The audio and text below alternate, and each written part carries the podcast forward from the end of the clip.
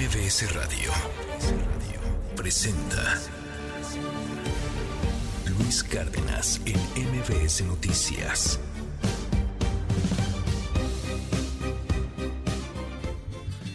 Muy, pero muy buenos días a toditita la República Mexicana. ¿Cómo está, oiga? No sabe el gusto, el privilegio que es poder estar con usted un ratito cada mañana. Hoy estamos escuchando esta muy buena rola de los Beatles, porque hoy, hoy es el Día Nacional del Biólogo. Gracias a todos los biólogos que trabajan arduamente en este país, que todos, todos los días están echándole ganas en un país que, pues la verdad, podría ser la jauja, el paraíso, el edén de los biólogos, pero que por desgracia, pues muchas veces por la falta de inversión en ciencia, se vuelve una cosa un poco más complicada. Muchos de nuestros buenos biólogos se van del país, van a otros lugares donde hay más investigación, donde hay más dinero, donde hay más posibilidades. Y le digo, es triste porque este país es rico para la biología, pero bueno, pues por desgracia no le damos eh, la importancia necesaria. Por eso luego se nos ocurre hacer un tren en el sureste mexicano y destrozar la selva, por ejemplo, o invertirle más a las eh, refinerías y seguir contaminando que, buscar alternativas de, de energías limpias o de proyectos verdes y sustentables. Tenemos cantidad enorme de especies, muchas de ellas que inclusive probablemente no han sido descubiertas aún, pero bueno, pues, pues hoy Aquí en México, ser biólogo, lo sé, lo sé muy bien, lo sé, lo sé de cerca con algunos amigos que lo son. Es una tarea bastante complicada. Un abrazo a todos los biólogos, felicidades hoy en su día 6 con 10. Yo me llamo Luis Cárdenas y esto es MBS Noticias. Em- empezamos. Por eso nos mantenemos firmes en la idea de transformar de raíz a esta Comisión Nacional, ya que no responde, dije, ya no responde a las necesidades del pueblo mexicano. ¿Cómo es posible que un grupo armado pase a las horas del día en Chicomucelo, estando el ejército dentro? Con la inseguridad del gobierno no podemos estudiar. ¿Y ahorita qué aprendiste con el arma que tienes en la mano? Puedes explorar posiciones, enfrentar a los delincuentes. Lo están haciendo hombres que se presentan como una escuadra, como una metralleta y que además te obligan también a pagar un aparentemente un guía. Y hay gente armada que ha ocasionado incluso problemas con la Guardia Nacional, con el ejército, enfrentamientos a la vista incluso de los turistas. se dio inicio a la Estrategia Nacional de Búsqueda Generalizada de Personas Desaparecidas. Es muy importante señalar que no se ha eliminado ningún registro de esta base de datos. Es en este proceso electoral cuando se debe ordenar a los partidos políticos o coaliciones que garanticen el principio de paridad, pues de lo contrario estaríamos retrasando seis años más el posible acceso de las mujeres a la presidencia de la República. Para nadie, es una vergüenza nacional lo que estamos pasando los argentinos. Un país que tenemos todo, tenemos todo, no nos falta nada y nos falta todo. Si nos concentramos en el tema de la coca, pues terminamos es viendo la televisión nacional mostrando las masacres. Las ganancias se las llevan para México y España y ahí sí para la Florida y aquí ponemos nosotros los muertos.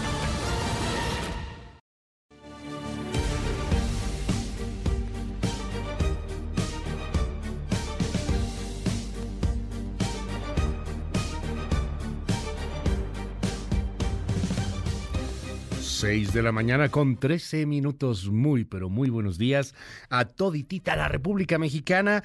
Viene pesadito el día, ¿no? A ver, hoy tenemos programa Sasazo. Vamos a platicar de lo que está pasando en temas internacionales, la huelga en Argentina, huelga general en Argentina. Casi dos millones de personas están movilizándose contra las medidas de Javier Milei. Insisto, a veces en la calle se ve harta gente, como lo que pasó en Alemania, ¿no? Llenaron las plazas. No, no, contra la derecha, sí, malditos fascistas. ¡ah! Y luego en las urnas, pácate, la sope perico, tómala. Ganan las derechas. Está pasando algo curioso en el planeta. Y, y sí, la gente está optando por estos gobiernos ultra mega totalitarios o autoritarios o hasta autocráticos, populistas de derecha, como el de Milei. Entonces sí, vemos a mucha gente en la calle y el ruido, lo que usted quiera, pero en las urnas, pues las cosas luego son distintas. Entonces, veremos cómo va evolucionando la crisis en Argentina. Hablaremos también, pues, de estos debates en torno a la legalización de otras drogas. Ya lo de la marihuana quedó muy atrás. Estamos hablando de la posibilidad de legalización de cocaína y de algunas otras sustancias en otros países. Este era muy interesante ahí lo que se estaba planteando. Entonces, bueno, ahorita le cuento de qué se trata. Eso en lo internacional. Pero ¿sabe qué vamos a tener más adelante? Una mesa de agarrón político chido liro. Le estoy hablando de la mega ultra super farmacia. La idea gigante o ideota, porque ideota es superlativo de idea, aunque luego se escuche de otra manera, que ha tenido el gobierno de la 4T de crear una mega superfarmacia. ¿Eso tiene sentido o no tiene sentido? O sea, en el siguiente gobierno gane quien gane 2028, 2027, 2026, vamos a seguir hablando de una megafarmacia.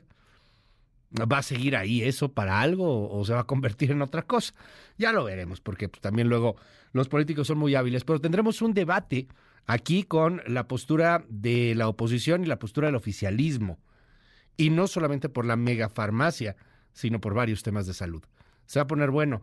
Estamos aquí en un momento más con Hamlet Almaguer y el diputado Héctor Jaime. Se va a poner muy, muy interesante el tema. Son las dos posturas, la del oficialismo y la de la oposición. Hoy también, perdón, platicaremos este, sobre lo que está sucediendo con la politiquería de todos los días, los que quedaron como diputados, nombres que me llaman poderosamente la atención, que, que están ahí en las listas del PRI eh, en las del PAN, algunos repiten, otros no repiten, sino que de senadores se van a diputados. Está bueno el reacomodo, lo platicamos en un momento. Ahí suenan nombres como el de Germán Martínez, obviamente se ha sonado mucho el de el de este, ay Dios, este Mario Fabio Beltrones, perdón, se me fue por un momento el nombre. Este, eh, del de el de Aurelio Nuño. En fin, ahorita platicamos sobre, sobre eso. 6 con 16 minutos, 25 de enero el año 2024. Arman a niños y adolescentes como policías comunitarios en la montaña de Guerrero. Empresas turísticas suspenden visitas a la selva lacandona por la violencia imparable en Chiapas. Había un paseo que era bellísimo, un tanto peligroso, déjeme decirle, ¿eh? nunca fue tan seguro. De hecho, de alguna u otra manera se beneficiaban un poquito por abajo algunas comunidades zapatistas. Digo por abajo porque pues no era abiertamente, no iba a salir el STLN a decir que está apoyando empresas turísticas, ¿verdad? Pero eh, en la práctica pasaban otras cosas. Y, y, la verdad era muy bello. No cualquiera se animaba a aventarse uno de estos tours. Este, llegabas hasta ciertas zonas de la selva, bastante bonito el tema y los refrigerios y convivir ahí con algunas personas. Estaba padre. Pero eh, ya esto está suspendido. Y yo digo que se tardaron, pensé que ya lo habían suspendido desde hace mucho. Eh, ya, ya estaba bien peligroso que lo siguieran haciendo. Ahora sí que qué bueno que no, que no pasó a mayores, qué lástima que se tenga que suspender esto, porque quien gobierna en este país, pues no son las autoridades, esas valen para tres pepinos. Quien gobierna, por desgracia, es el poder fáctico del crimen organizado, y ahí pues no les dejan hacer nada, y hay un riesgo de que en una de esas nos secuestren, nos maten a algún turista. Ni modo, Qué, feo porque vale muchísimo la pena conocer ese, lugar hermoso en el planeta, la selva lacandona, que le digo, no es que uno entrara hasta al fondo, ¿no? Pero entrabas a lugares bien interesantes y pues se suspenden estos tours de varias empresas.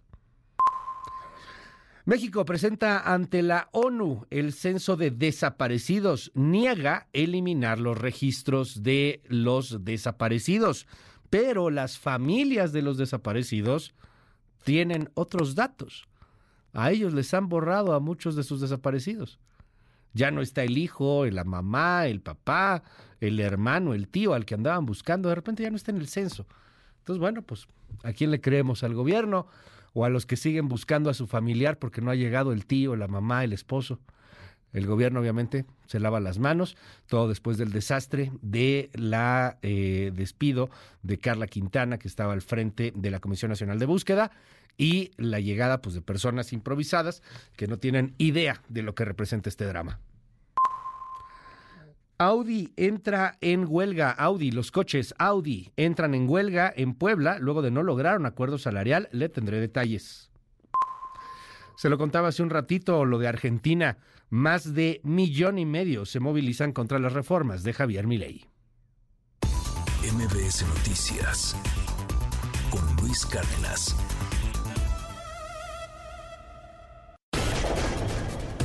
Clima.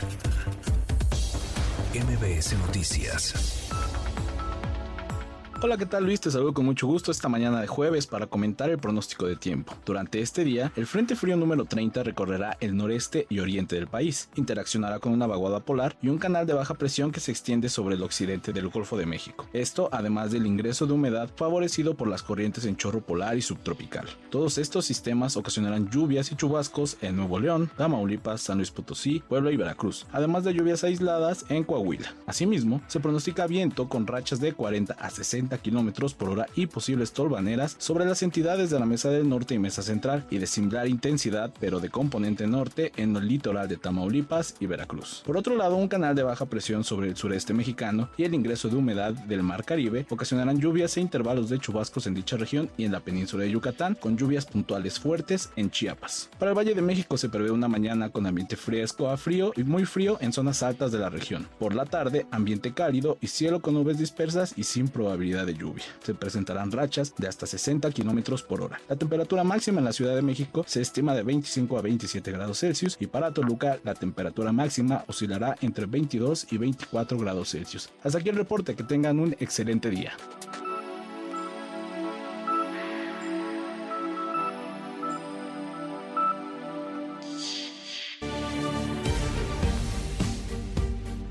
Gracias en el Servicio Meteorológico Nacional por el reporte del clima. Cuídese mucho. 6 con 21 minutos. Vámonos con varios temas que están hoy en la palestra nacional. Empecemos con economía. ¿Qué está pasando con la economía en este país? Bueno, pues primero, ya lo hemos platicado con Pedro Tello, el asunto de la inflación está pegando. Eh, se esperaba que iba a tener un mayor control los primeros días del año. No ha sido de esa manera. Segundo, el tema de crimen organizado está para llorar, para el perro, ya que le digo, los mentados malandros controlan todo. Eh, yo le, le quiero hacer un comercial un poquito sobre ese tema. Échele un ojo a mi columna en el Universal si tiene oportunidad, porque yo me sigo preguntando, y no regateo nada, ¿no? Pero ¿por qué nos unimos tanto con una jirafa? ¿Y por qué no podemos unirnos así como país? Frente al flagelo de, un México roto, ¿no? En fin, al rato platicamos de eso. Pero bueno, eh, el crimen organizado pues sube los precios. Y, y luego tenemos estas broncas entre los precios que suben y los salarios que no suben tanto. Y en medio de todo este rollo, pues de pronto pasa lo que no había pasado en más de 12 años, una huelga. Es la huelga de Audi una de las empresas más importantes en materia automovilística en el mundo y que de hecho es también un motor importante para Puebla. Mire, Puebla ha tenido gobernantes que de repente llegaron con mucha radicalización. El caso de Barbosa, primero llegó con, con funda desenvainada y luego se fue dando cuenta que la cosa no era tan así, porque Barbosa traía ideas de pronto un poco radicales pero pues hacer desaparecer este tipo de empresas o perder eso, pues iba a ser un balazo en el pie brutal para Puebla. Después la cosa, digamos que se calmó un poquito en el gobierno de Barbosa, mucho tuvo que ver que él estaba ya muy enfermo, termina por, por perder la vida, termina por morir Barbosa, y bueno, pues ahora han sido, eh, digamos, muchísimo más amables, muchísimo más, muchísimo más proempresariales pero ayer miércoles a las 11 pues estalla la primera huelga en donde le digo, el gobierno no es que tenga mucho que ver, es el asunto de trabajadores y empresa que están pues muy enojados los trabajadores porque quieren más prestaciones, porque quieren más dinero en particular, pues para enfrentar también los temas inflacionarios que han venido sufriendo en los últimos años. Erika Almanza, danos un adelanto. ¿Qué tal Luis? Te informo que este miércoles a las 11 horas estalló la primera huelga en Audi de México, luego de fracasar las negociaciones salariales entre la firma y el sindicato. Las banderas rojinegras fueron colocadas en la empresa con el correspondiente cese de labores de los 4.159 empleados que conforman el sindicato de Audi. Esto hasta que se logre un acuerdo que acepte la base trabajadora. La exigencia obrera se mantiene en un incremento de 15.5%, mientras que la empresa aún mantiene la oferta de 6.5%. Más adelante tendremos todo el reporte completo. Oiga, y por cierto, eh, hablando de coches, el gobernador de Nuevo León, Samuel García, informó que Elon Musk, el magnate estadounidense, confirmó la construcción de vehículos en la llamada Gigafactory de Nuevo León. Comenzarán a venderse tentativamente a partir de 2025. Espérame tantito, pues si todavía no. Pues, pues si todavía no hay fábrica, ¿no? O sí, que yo sepa, no. Hay un terreno baldío. Ya, ya tienen eso sí, pues por parte del gobierno, que les ha ayudado en los caminos, las rampas, este, los accesos a la carretera, pero pues Gigafactory no hay. Ahora, estos cuates la construyen en friega. No, no dudo que, pues si realmente ese es el plan, en friega, en los próximos meses estemos viendo la construcción de la Gigafactory. Y pues que sí, para el 2025, mediados, finales del 2025, o sea, estamos hablando de aquí a dos años, empiecen a, venderse, ¿no? Pero pues ahorita, ahorita no hay nada. Sin embargo, Samuel García ya lo dijo, ¿no? Ya, ya lo tuiteó ayer. Elon Musk, de hecho, no precisa, por otro lado, el momento del inicio de las obras de la Gigafactory de Tesla allá en Nuevo León. Luego del reporte del cuarto trimestre del 2023, el año pasado, Elon Musk indicó que en fecha reciente se inició una nueva fase de expansión en la planta de Nevada y se van a esperar hasta que se pruebe la plataforma de siguiente generación para replicarla o no en México. Yo me acuerdo que aquí nos dijo este Samuel hace, hace un rato ya, Samuel García, el gobernador de Nuevo León, pues que cómo le iba a cancelar si ya había comprado el terreno, ¿no? Yo, yo creo que este tipo de empresas, pues sí pueden cancelar cosas así, valiéndoles cacahuate que hayan comprado no el terreno. Pero bueno, está bien, está, está, bueno. A ver, a ver qué pasa. Samuel García está este, pues, aplaudiendo la Gigafactory, dice que en el 25 la, la va a armar que ya va a salir coches de ahí. Pues ojalá que sí, ¿no? Por el bien de México, pero insisto, la cosa no se ve clara. 6 de la mañana con 26 minutos. Vámonos a otros temas. Usted ubica seguramente a la señora Rosario Piedra. Es la presidenta de la Comisión Nacional de Derechos Humanos. Y bueno, Rosario Piedra es la hija de Rosario Ibarra de Piedra su mamá fue una gran activista de derechos humanos. Por cierto, su mamá no era una pelele que se fuera a manipular por un presidente que fuera del sector que fuera, ¿eh? Creo. Una señora completa, una pieza íntegra, dura, que peleaba contra el gobierno con todo. Pero bueno, pues la señora murió y ayer estuvo Rosario Piedra, la hija de Rosario Ibarra, que Rosario Piedra es la presidenta actual de la Comisión de Derechos Humanos, y tronó contra los legisladores durante el último informe de labores que presentó. Y tronó fuerte y, les dijo, mi mamá se estaría revolcando en la tomba porque, pues porque sí, ahora muchos opositores en aquel entonces, en los tiempos de Rosario Ibarra, o sea, de su madre, pues ahora critican su actuar, ¿no? Y, y ahora, pues los papeles cambiaron. Angélica Melinda nos un adelanto.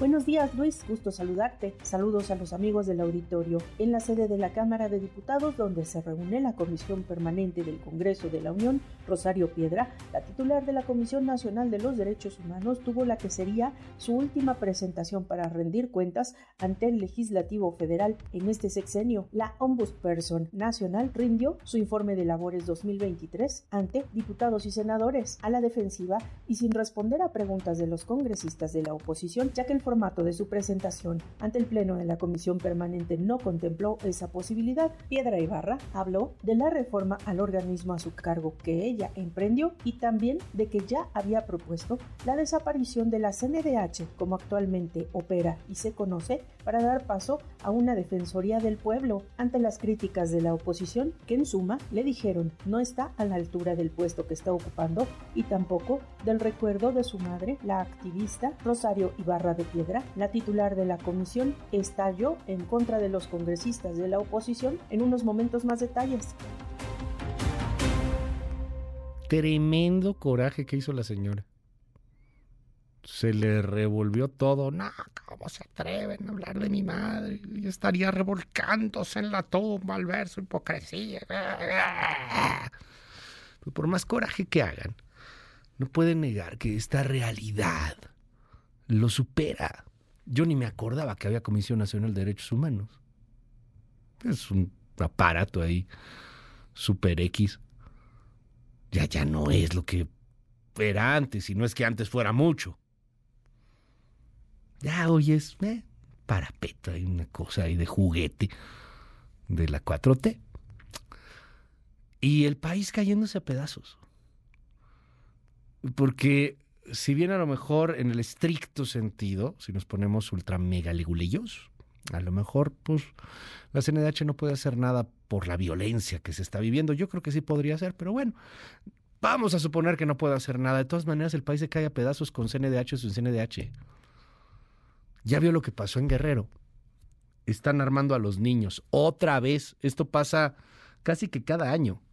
Y más o menos por estas fechas. Ahí en, en la montaña, en Guerrero, los grupos de autodefensa sacan a sus chavitos, a sus niños, pues y los presumen y dicen, miren, aquí nos vamos a armar, y arman a los niños y les empiezan a enseñar pues a disparar y, a que hay que matar al narco y a que se tienen que cuidar y a que pues la ley son ellos, ¿no? Fernando Polanco, danos un adelanto desde Guerrero.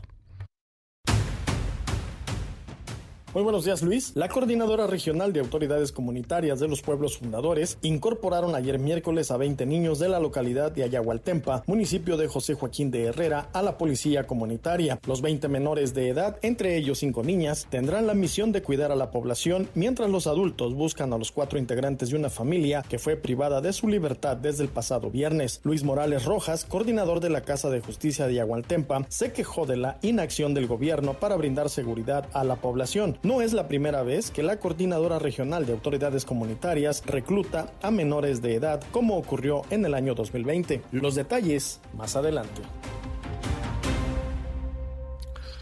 Gracias, Fernando. Platicamos del tema en un momento. Por cierto, ¿se acuerda de mi tocayo Luis Cárdenas Palomino? El de el de Rápido y Furioso, pues ya no va a ser el de Rápido y Furioso. El de Genaro García Luna, pues sí lo sigue siendo, porque pues es el de Genaro García Luna, estuvo él como eh, pues eh, director de la Policía Federal, lo que hoy sería Guardia Nacional, solo que en ese entonces sí era civil, ahora pues es 100% militar, y el jefe de alguna otra manera de la seguridad pública pues era Genaro García Luna.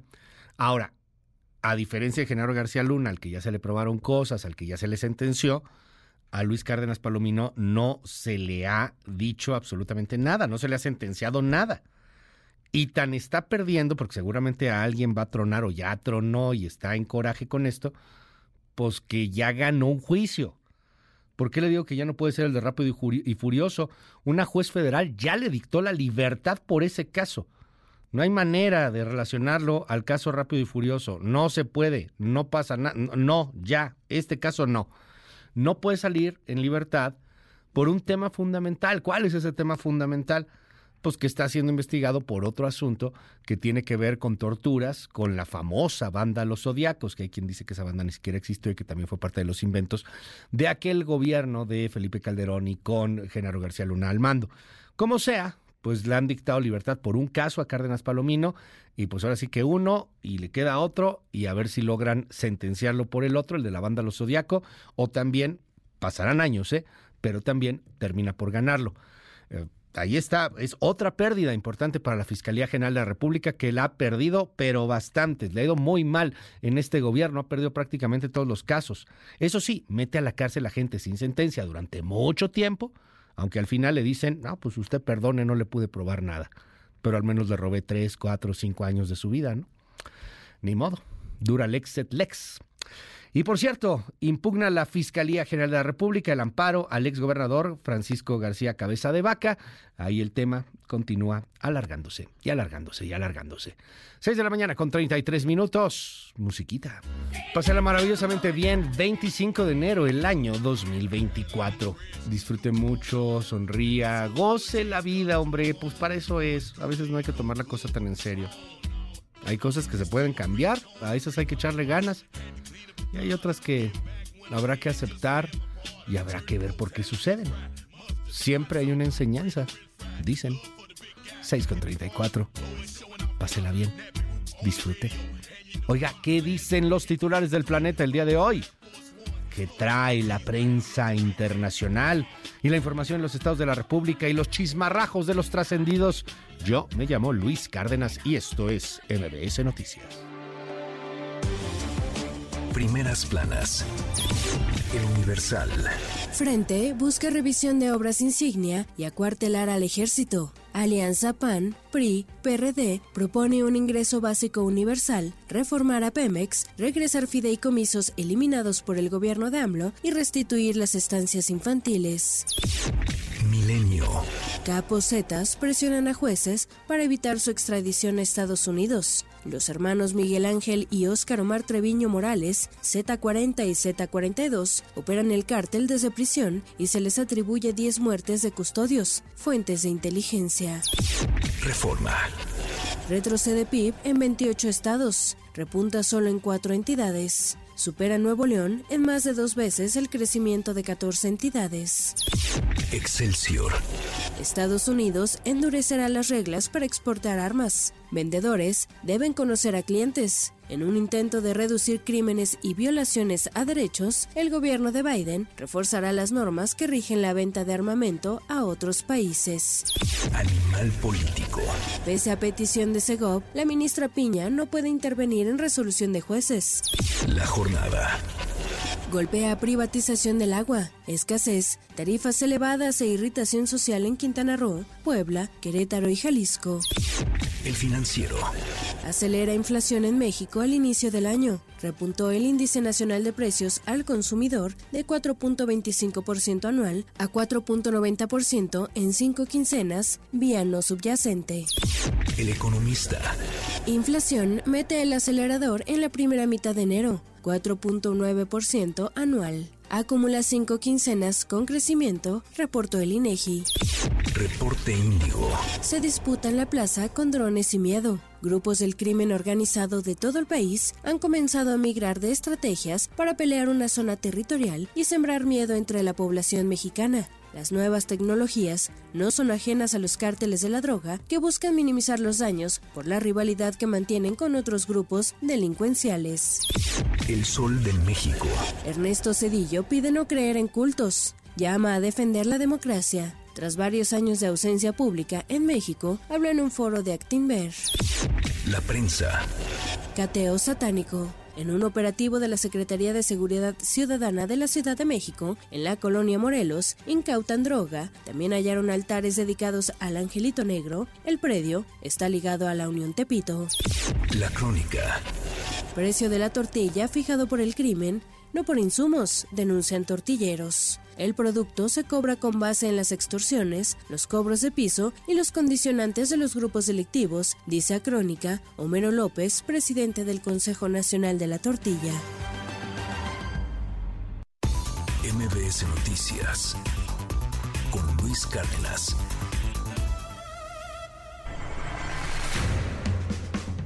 Estados.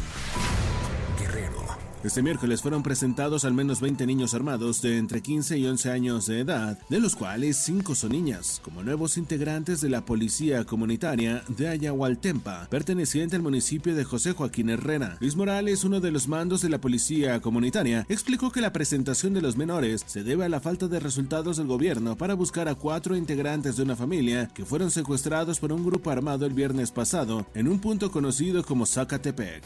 En más información del Estado, la Fiscalía Fiscalía Estatal confirmó este miércoles la localización de los cuerpos sin vida de dos de los agentes de la Policía Investigadora Ministerial que fueron privados de la libertad la tarde de este martes por integrantes de una organización criminal cuando circulaban a bordo de un vehículo oficial sobre la carretera Tasco-Pilcaya. El hallazgo se dio en la comunidad de Tlamacazapa, en el municipio de Tasco de Alarcón.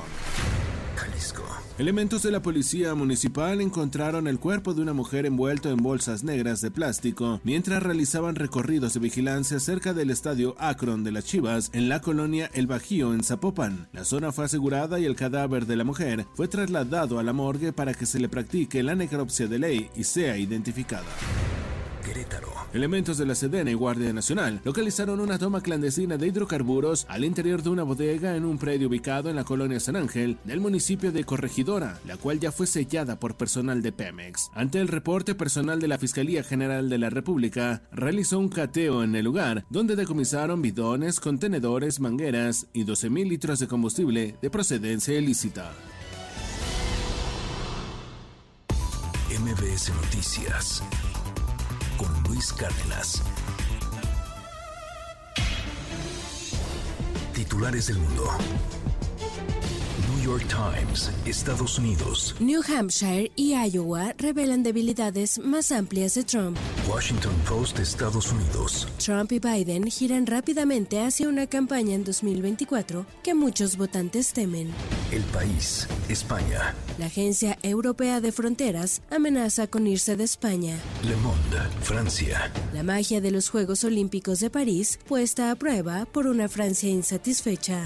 The Guardian, Reino Unido. Enojo ante el plan del primer ministro sobre hogares sociales para trabajadores británicos. Der Spiegel, Alemania. Experto en tarifas advierte al sindicato alemán de maquinistas sobre un desastre mediático. Corriere della Sera, Italia. Ucrania, acusaciones tras la masacre. Funcho de São Paulo, Brasil. Defensa y ejército buscan apoyo de Lula y PT para militares en operaciones de seguridad. El Clarín, Argentina. Un paro a medias y un acto fuerte que no cambian nada. Al Jazeera, Medio Oriente. Los aborrecibles ataques deben cesar tras la muerte de 12 personas en un refugio civil de Gaza. ONU. En un momento regresamos. Continúa con la información con Luis Cárdenas en MBS Noticias.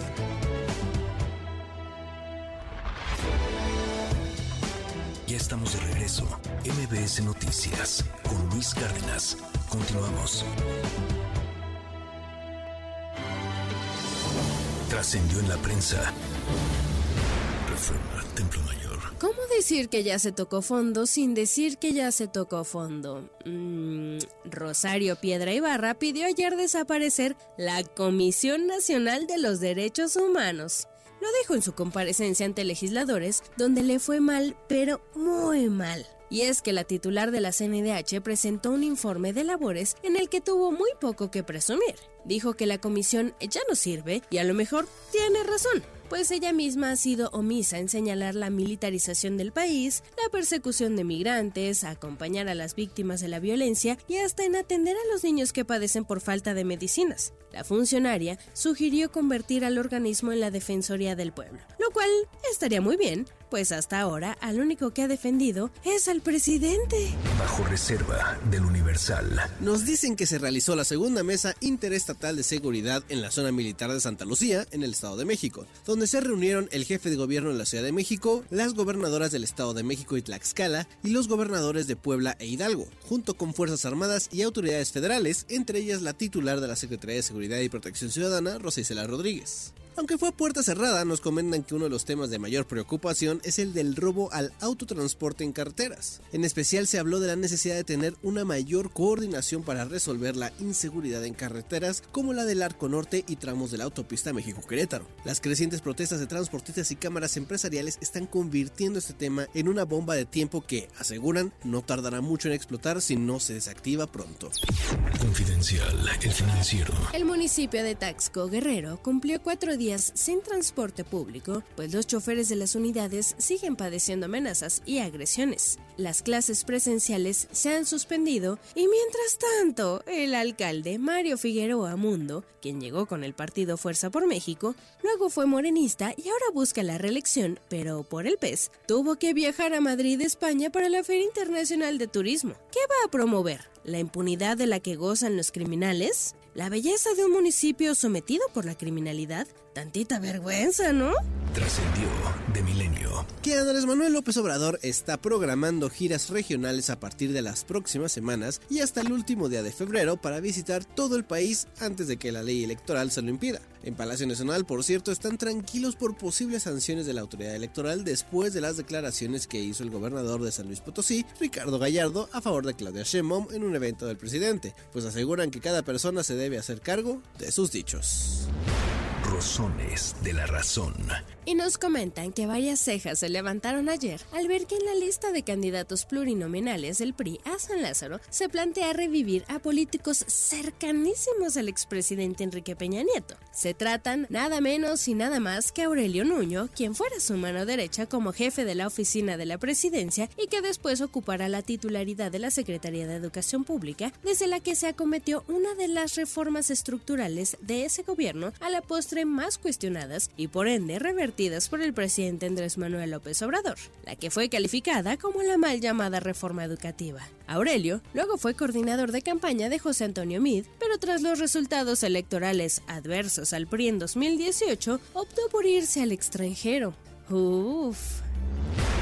Pepe Grillo de Crónica. El Partido de la Revolución Democrática se hace cada día más pequeño. No es fácil verlo sin catalejos. Pronto, dicen, se requerirá un microscopio. Miguel Ángel Mancera y Luis Espinosa, coordinadores de las bancadas del PRD del Senado y en San Lázaro, lo que queda de ellas, lo dijeron con todas sus letras. El Sol Azteca puede perder su registro en las elecciones de junio. Ya en el 2021 estuvieron cerca de la línea roja. Se salvó por muy poco. Pero ahora, según los coordinadores, las condiciones son más adversas. La única salida es que Jesús Zambrano luche, dentro del Frente Amplio, porque el PRD tenga más candidaturas propias. De no ser así, no habrá retorno. Lo primero es evitar que PRI y PAN se agandallen, lo que será complicado, y después buscar candidatos que jalen votos. Ni siquiera se buscan triunfos sin conservar el registro y las prerrogativas.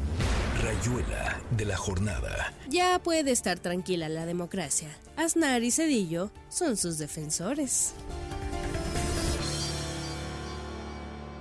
En un momento regresamos. Continúa con la información con Luis Cárdenas en MBS Noticias.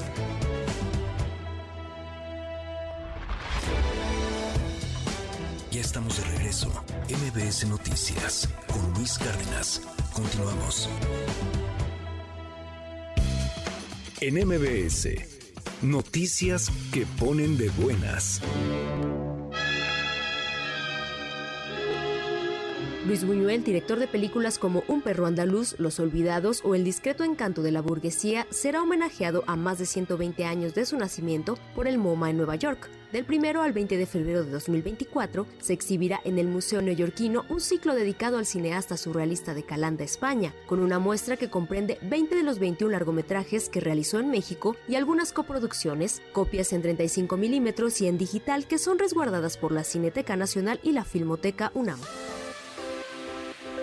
La Secretaría de Turismo del Estado de Tlaxcala anunció el programa de actividades en el marco del Carnaval Tlaxcala 2024. El próximo primero de febrero se llevará a cabo la elección de la reina del carnaval y posteriormente, el 8 de febrero, se realizará la coronación y el desfile en las principales calles de la ciudad, el cual contará con diversos contingentes de toda la entidad. La dependencia estatal estimó que este año se superarán las 4.600 personas que los visitaron en 2023 durante esta festividad.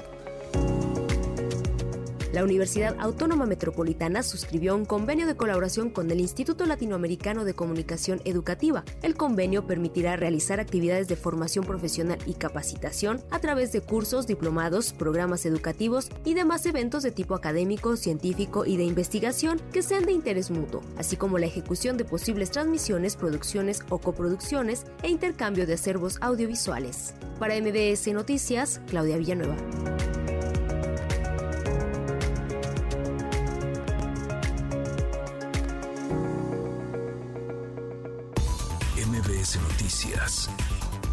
Con Luis Luis Cárdenas. La agenda del día. A las 6 de la mañana el presidente Manuel López Obrador encabezará una conferencia de prensa. A las 10 de la mañana iniciará la sesión ordinaria del Consejo General del Instituto Nacional Electoral. A las 10 de la mañana la Asociación Mexicana de Industrias de Investigación Farmacéutica presentará su informe social anual. A las 11 de la mañana el Grupo Interinstitucional de la Estrategia Nacional de Protección para las Mujeres, Niñas, Niños, Adolescentes y Adultas Mayores que viven violencias basadas en el género presentará su informe mensual. A las 11 de la mañana la Secretaría de Turismo del Gobierno Federal presentará el Carnaval Hidalgo que tendrá como estado invitado a Tlaxcala. Al mediodía, el presidente del Consejo de Administración de Interjet, Alejandro del Valle, presidirá una conferencia de prensa. En París, el Consejo Constitucional francés se pronunciará sobre la polémica ley de inmigración. En Santiago de Chile, arrancará la reunión extraordinaria de ministras y ministros de Educación de América Latina y el Caribe. Y en Argentina, el gobierno de Javier Milei buscará iniciar el debate en el Congreso de la Nación del proyecto de ley de bases y puntos de partida para la libertad de los argentinos.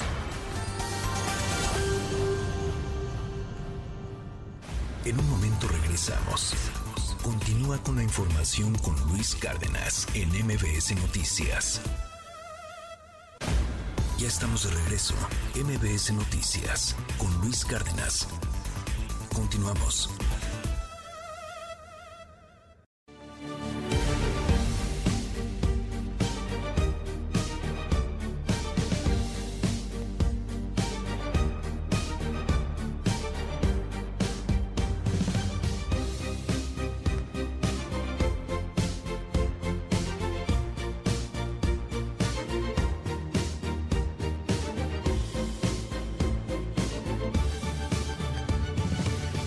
25 de enero, el año 2024. Muy, pero muy buenos días a toditita la República Mexicana. ¿Cómo está? Oiga, no sabe el privilegio, el gusto que es para mí poder estar con usted un ratito cada mañana. Hoy tenemos muchísima información. Vamos a tener un gran programa. Esto se va a poner bien interesante. Se va a poner caliente la cosa. A ver, empiezo primero diciéndole que habrá una mesa de debate entre el, la oposición y el oficialismo. Va a estar el diputado del PAN Héctor Jaime y el diputado de Morena, Hamlet Almaguer. ¿Y de qué van a platicar? De la megafarmacia y del sistema de salud en México. Se van a dar un agarrón, va a estar bueno. Porque hay que conocer las dos partes, a ver cómo justificas esta megafarmacia, por qué, cuál es la idea. Y, los panistas pues, seguramente pues, van a ir con todo y Morena pues va a responder con todo. Y, y lo importante, más allá de, de, la polémica y la polarización que vivimos, pues es que podamos ver de los dos puntos, ¿no? A ver quién tiene razón en qué. Ya platicaremos sobre este tema.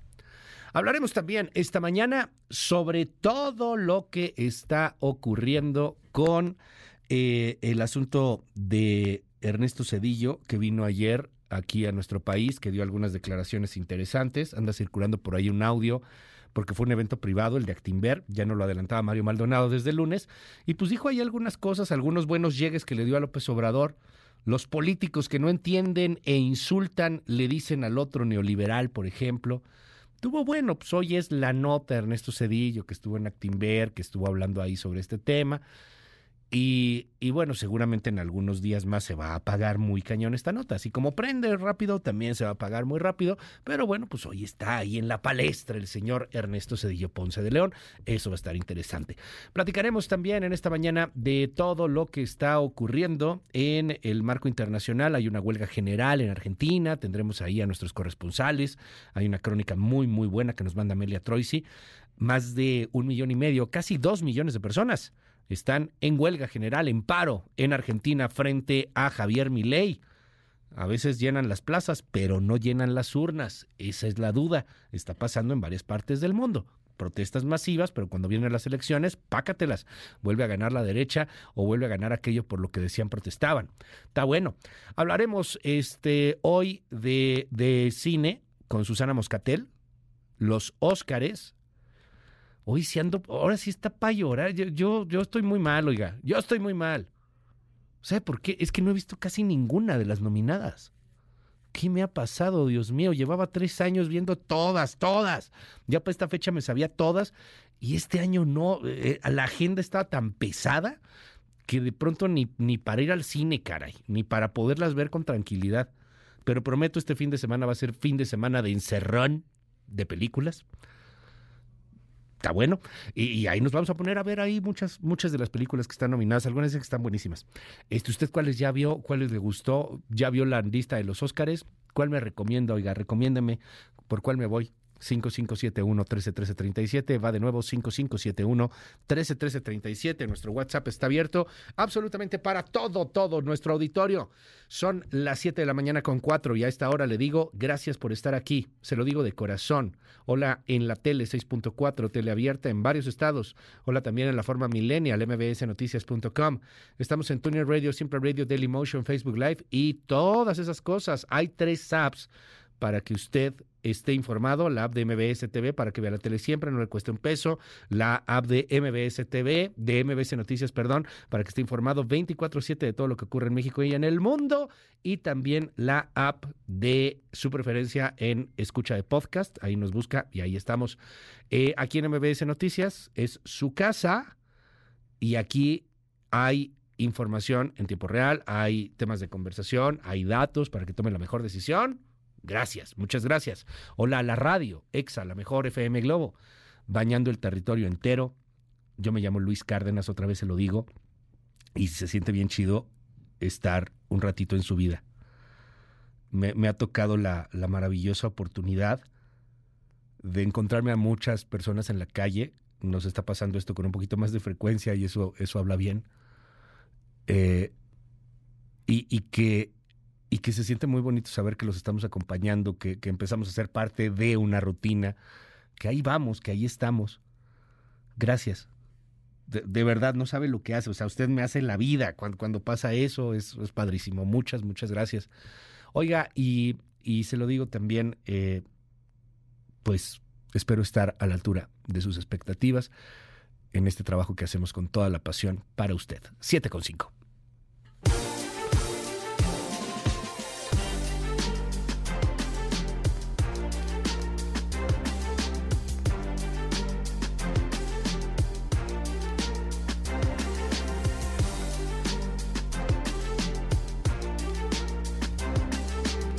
25 de enero, el año 2024. Hay, hay huelga después de 12 años, creo, no había habido una huelga de este tamaño, de esta importancia en Puebla. No hubo un acuerdo en el incremento salarial que pedían, agárrese, de 15.5%. ¿eh? Estaba cañón que les dieran 15.5%. Evidentemente no hay aumento. Entonces, bueno, pues estalla la primera huelga desde que la empresa inició operaciones en México en el año 2016. ¿Qué ofrecía la empresa? 6.5% menos de la mitad de lo que estaban pidiendo los trabajadores. Y en medio de todo esto está la inflación y el movimiento de huelgas allá en los Estados Unidos y muchas cosas más. Esta huelga implica a 4.159 trabajadores que están afiliados al Sindicato Independiente de Trabajadores de Audi de la planta ubicada en San José, Chiapa, Puebla, donde se ensambla el modelo Audi Q5. La instalación fue inaugurada en 2016 y cuenta con una planta de 5.000 empleados. Genera 20.000 empleos indirectos. Esta es la voz del líder sindical de Audi, de los trabajadores de Audi que están hoy con rojinegras banderas, César Horta.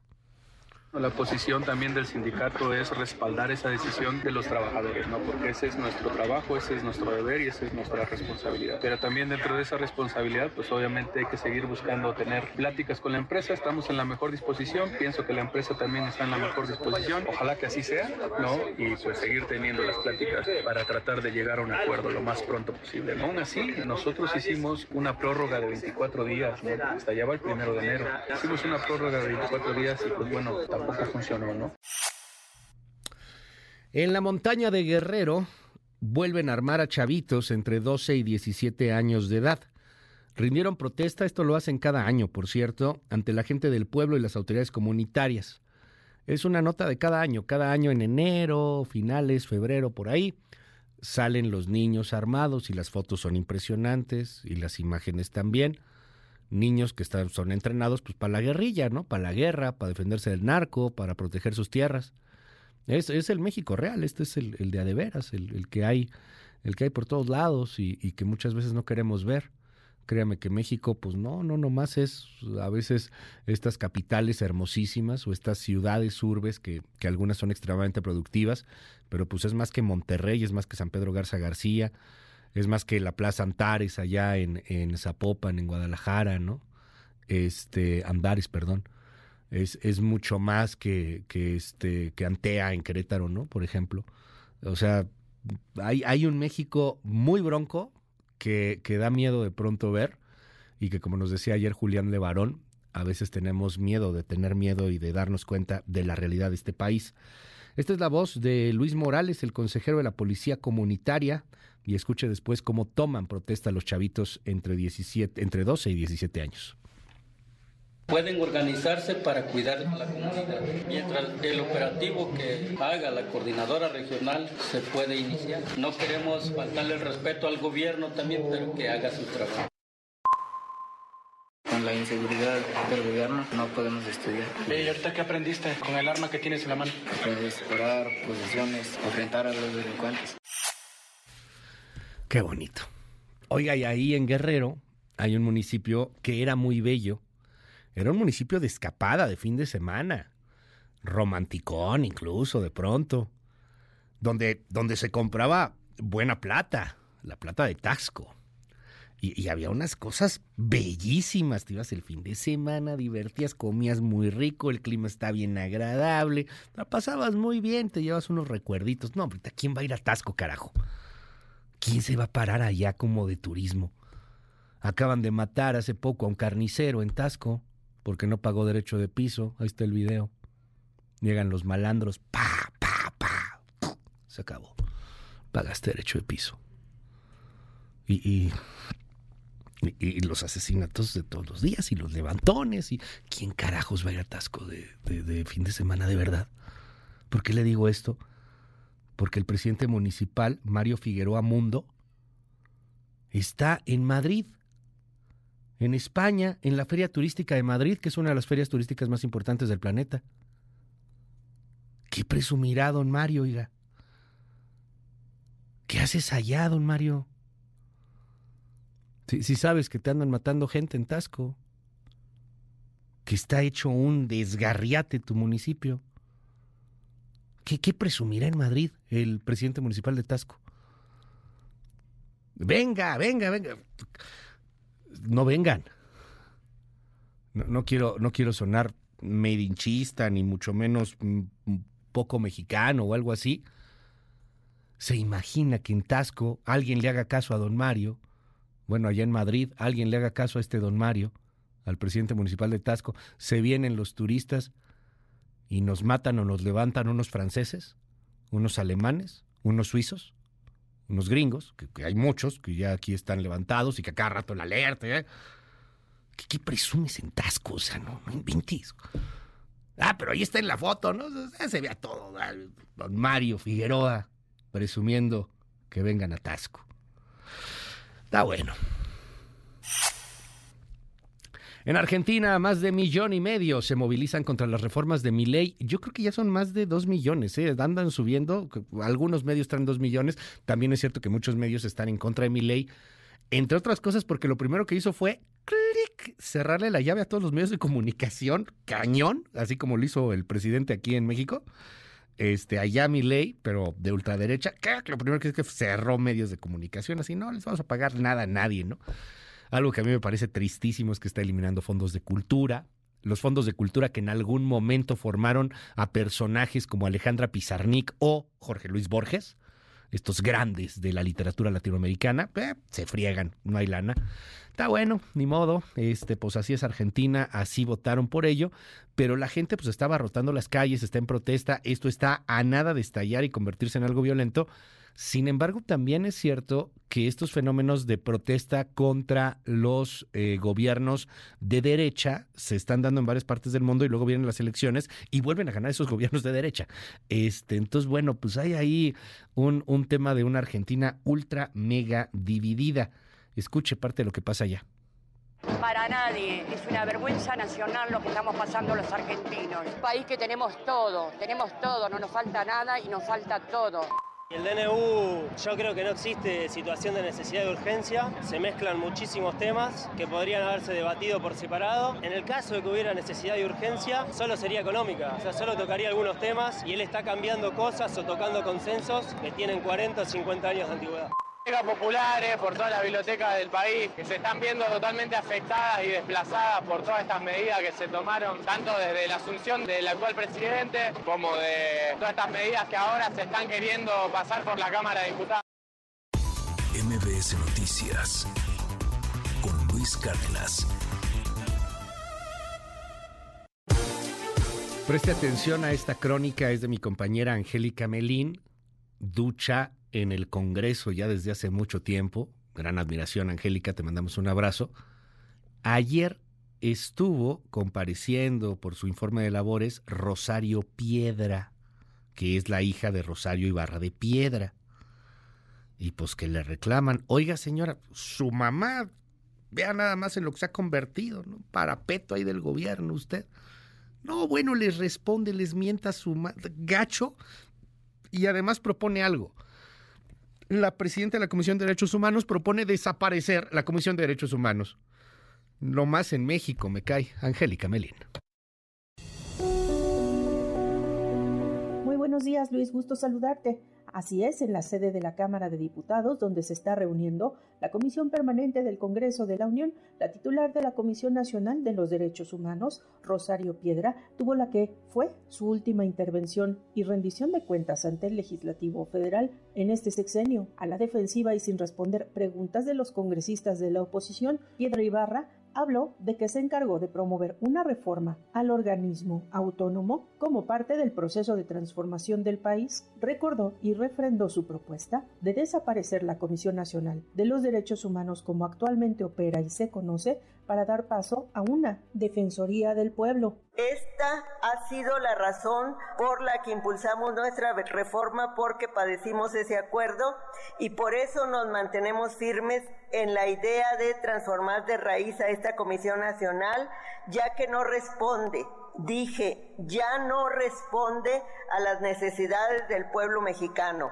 Estamos convencidos de que es necesario que la Defensoría Nacional de los Derechos del Pueblo emerja como una institución nueva. Tras aseverar que las más de 370 recomendaciones emitidas por la Comisión en el último año, así como las 80 acciones de inconstitucionalidad promovidas, son hechos que ningún otro organismo en su tipo a nivel mundial ha logrado, la Ombudsperson Nacional señaló que en estos momentos de definiciones en el país, la CNDH está con la llamada cuarta transformación. También tronó contra la oposición, no resistió que le dijeran que no está a la altura de su madre, la activista, doña Rosario Ibarra de Piedra, con estas palabras, el senador del Grupo Plural, Germán Martínez, la hizo enfurecer. Si usted guarda silencio frente a las violaciones, frente al dinero impúdico que se entrega a Claudia Sheinbaum, esta fotografía a usted le queda grande. Le queda grande la Comisión de los Derechos Humanos y le queda grande el recuerdo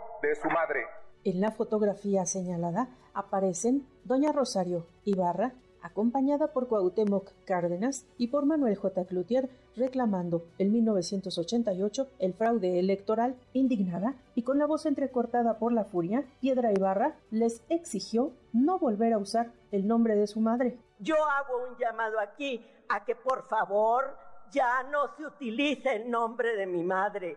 Ha de estar en la tumba retorciéndose de coraje de ver cómo usurpadores de las demandas de todo el pueblo de México de libertad, justicia de corta, en contra de la desigualdad, ahora se convierten en adalíes de la libertad de expresión, de la libertad de los migrantes. Es el reporte, buenos días. Y uno se pregunta si la señora, si la señora viviera, si la señora Rosario Ibarra de Piedra viviera, pues estaría a favor de la transformación, estaría a favor de una CNDH que es tapete del gobierno, o sería una voz de esas críticas, ¿no? De esas que, luego salen en la mañanera y señalan. ¿Quién sería la señora, ¿no? si, si estuviera viva? No se pregunta eso. Ojalá que, que bueno, pues habláramos del tema de que se puede o no se puede utilizar el nombre de alguien. Lo que pasa es que no, no es cualquier persona, es, es una señora pues, que es un personaje histórico público que se puede utilizar, aunque le duele mucho a su hija. Pero qué fuerte, qué tenso se puso ayer el Congreso. Las 7:18, politiquería time. Somos el movimiento más importante, social y político, en contra del neoliberalismo en el mundo. Nosotros enarbolamos principios, causas, y se ha construido con el presidente Andrés Manuel López Obrador. Estamos viviendo un nuevo periodo histórico.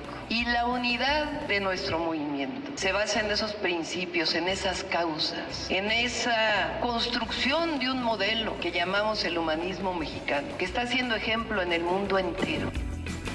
Sí, las iniciativas son buenas para México, nosotros las hemos apoyado en el pasado. Cuando se plantean cosas positivas para el país, yo misma voté la revocación de mandato en su momento, yo misma voté a favor de que la Guardia Nacional existiera, yo misma voté que los programas sociales estuvieran en la Constitución. Cuando las cosas son positivas, hay que apoyar es un día histórico para nuestro movimiento. Es la primera vez que Movimiento Ciudadano va a estar en la boleta para la presidencia de la República. Va a estar en la boleta de la presidencia de la República la única opción decente. Son las 7 de la mañana con 19 minutos, las 7 con 19. Seguimos aquí en este espacio informativo. Gracias por los mensajes en el WhatsApp 5571 131337, 5571 131337, abierto absolutamente para todos. Varios temas que están hoy sobre la mesa en la politiquería. El primero es Ernesto Cedillo Ponce de León, el expresidente de la República. Vino aquí a México, estuvo en el foro Actimber y pues ahí se aventó unas buenas declaraciones. Lo que va a escuchar lo va a escuchar mal porque pues, está mm, cortado, este, se escucha, o sea, es alguien que grabó así con su celular en el foro, que se supone que no podían hacerlo. Muchacho travieso, ¿por qué hiciste eso? Pero bueno, lo hace, lo graba y pues por ahí lo sube, porque el foro fue privado, era el foro Actimber, pero si hay muchas crónicas de lo que pasó, si hay, si hay muchos textos de lo que ocurrió, de las declaraciones pues, que llamaron un poco más la atención. Escuche, es Cedillo, eh, pues fue grabado ahí por uno de los asistentes. Que algún político que no entiende algunas cosas quiere insultar a alguien, le dice neoliberal. Porque yo soy, desde niño, soy un liberal decimonónico, clásico, tradicional. Soy un liberal clásico y no tengo nada de neoliberal, dice Ernesto Cedillo, entre algunas otras cosas que también señaló. Es Cedillo en el Actimber, en el foro Actimber, hablando no, no del presidente y la 4T y el neoliberal. Estos foros son a veces bien técnicos. Y se lo digo con todo el respeto del mundo, yo sé que se me van a venir aquí muchos en contra, pero Cedillo es uno de los presidentes más técnicos que hemos tenido, o sea, más aburridos, la verdad. Era muy aburrido, o sea, Cedillo era otra época también. Y no necesariamente tenemos que tener presidentes divertidos, ¿eh? este, el presidente no está para ser estando pero. Pero Cedillo pues, era un presidente bien técnico. En algún momento se acordará cuando dijo que no tenía cash, ¿no? Que de repente le pedían, ay, no traigo cash. Este, un tipo súper técnico, pero que al mismo tiempo, pues, es muy, muy avesado en sus temas. Economista de primera, ¿no? Y en los últimos años, pues se ha hecho muchísimo más agudo su crítica, su pensamiento económico, debido a las clases que da en universidades estadounidenses, a los foros, a, las eh, juntas de gobierno de empresas importantísimas a las cuales ha sido invitado. Entonces, pues vino aquí en México en el foro Actimber, lo presentan y habla no, no solo del presidente López Obrador, sino de los riesgos del populismo en el planeta. ¿Qué va a pasar? ¿Por qué están sucediendo estas cosas? ¿Por qué los temas inflacionarios? Etcétera, etcétera da mucho de qué hablar, pues por supuesto, al final de cuentas es un expresidente en un momento polarizante antes de la elección presidencial, pues no es para menos, por eso también Actimber como que, como que le atinó muy bien al tema, ¿no? Dijo, a ver, en Actimber en este momento para nuestros clientes, para traemos un personaje de ese nivel en el marco político. Nada, nada, este, pues nada de sorpresa al final de cuentas, este, en, en las declaraciones de, de Cedillo. En fin, ya platicaremos más sobre Cedillo. Hay mucha información hoy en la prensa, se lleva por ahí varios llamados en primera, pero insisto, pues a final de cuentas fue un evento privado. En el barco de las candidatas presidenciales, Xochil Gálvez fustiga al presidente López Obrador por abandonar a los gobernadores, inclusive a los gobernadores de Morena. Habla Gálvez. Es claro el abandono de este gobierno a varios gobiernos estatales que encabeza el PAN, pero no solo del PAN, el abandono en Zacatecas, por ejemplo, el abandono en Michoacán. Acabo de ver las escenas de Uruapan de un lote de autos donde le pedían un millón de pesos y esta persona no se los dio y le quemaron todos sus autos. Entonces hay un abandono del gobierno, yo diría, sí a Chihuahua, también a Guanajuato, también a Michoacán, también a Zacatecas y es lo que hace que el país esté peor que nunca. Bueno, por otro lado, Xochil Gálvez, perdón, por otro lado, Claudia Sheinbaum habló de otros temas. Primero, alertó sobre la existencia de un video realizado con inteligencia artificial que utiliza su imagen para extorsionar a las personas. Tenga mucho cuidado, cada vez hay más y más, se llaman deepfakes. Eh, usted puede poner la imagen de quien se le antoje y si sabe del tema hace un deepfake y, y a verdad es difícil a veces reconocerlo entre que es falso o no. Te clona la voz, te clona todo. Y hay un deepfake que anda moviéndose por ahí de Claudia Sheinbaum, este, pues inclusive pidiendo lana, ¿no? Ayúdame, ándale, échame la mano. No es cierto, no, ella dice, a ver, tengan cuidado, escuche. Es un video que están haciendo con inteligencia artificial porque van a ver que es mi voz, pero es un fraude. Están diciendo que vamos a entregar dinero. Ah, en la bolsita de lado. Sus cuatro mil pesos cambiarán para siempre su futuro financiero. lo que hacen con Su éxito está a solo unos clics de distancia. Imagínense poder ganar desde 100 mil pesos al mes sin invertir grandes sumas de dinero o arriesgarse a perder todos sus ingresos. Sí. Bueno, tengan mucho cuidado. Es falso, absolutamente falso. ¿Cómo creen que yo voy a andar en estas? Barbaridades. Además, no es el único eh, personaje al que han clonado. Esto empezó con Carlos Slim. Ya ha salido también Arturo Elías Ayub. Ha salido ahí la gobernadora del Banco de México, Victoria Rodríguez Ceja. Y uno dirá, ay, ¿quién va a caer? Un friego de gente cae, caray. Tengo una persona muy cercana a mí que, que sí cayó en el fraude este de comprar acciones de Pemex, supuestamente, ¿no? Y, los enganchan de tal manera que caen y pierden lana. En este caso, pues pierdes cuatro mil pesos, que es lo que te piden de inversión inicial, y vas a perderlo todo. hay gente que sí cae, hay mucha gente que está cayendo. Impresionante lo que se puede hacer con los deepfakes.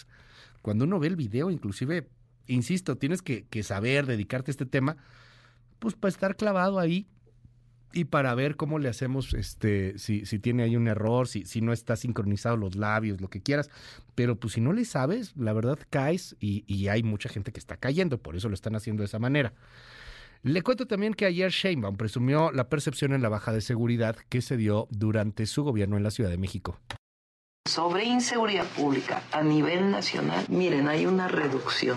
Me voy a poner los lentes para que pueda ver las fechas exactas. De diciembre del 2018 que estábamos aquí, luego bajó, luego tuvo un piquito y luego hay una tendencia de disminución. No, no ven nada aquí ahora sí ven. Una tendencia a la disminución, ¿te fijan? Y esa tendencia a la disminución quiere decir que la gente se siente en general más segura. Esto lo está haciendo Sheinbaum en sus redes sociales, en su TikTok en particular. Eh, este, en su Instagram, en, lo hace pues, de una manera en donde se siente muy cómoda porque pues no hay confrontación, no, hay cuestionamientos, es, son monólogos a final de cuentas. Hay quien le critica, hay quien le aplaude esa estrategia. En otros temas está la lista de los diputados y senadores pluris del PAN y del PRD y del el PRI. Y llaman la atención varios nombres. Diputados plurinominales, Aurelio Nuño, que anda muy activo aquí en este país, por ahí se, se, lo encuentra uno de pronto en restaurantes. Está Alejandra del Moral también, la, la candidata que fracasó eh, pues como gobernadora del, del, Estado de México, no, no pudo, no lo logró. Este, al final era muy difícil, muchos años no había habido transición. Entonces, bueno, pues premio de consolación, diputada plurinominal, a ver si alcanza, ¿eh? porque también hay que ver qué número de lista tienes. Silvana Beltrones, Arturo Yáñez, algunos de los que llaman la atención, a senadores de la República, el impresentable Alejandro Moreno, el que gobierna el PRI, Carolina Villano, Manlio Fabio Beltrones, Pablo Angulo, Rubén Moreira van al Senado de la República, saltan de diputados a senadores. Y los que saltan, o, aunque sea salto para atrás, de, de, senadores a diputados es, por ejemplo, Kenia López Rabadán y, y Julián Rementería del PAN, que bueno, pues van a ser diputados, pero eran senadores, ¿no? Yo, me hubiera quedado con ser senador, pero bueno, pues ahora sí que donde manda Marco Cortés no gobiernan los deseos de cada quien. Este, el que llama la atención es Francisco García Cabeza de Vaca, que se va de diputado, no cree usted que por el fuero, nada, ¿cómo cree? Este, Germán Martínez, que era senador, también ahora va a ser diputado. Marco Cortés, ese sí es senador. Quítame a Germán Martínez y Kenia López Todos, órale, échamelo, fuera.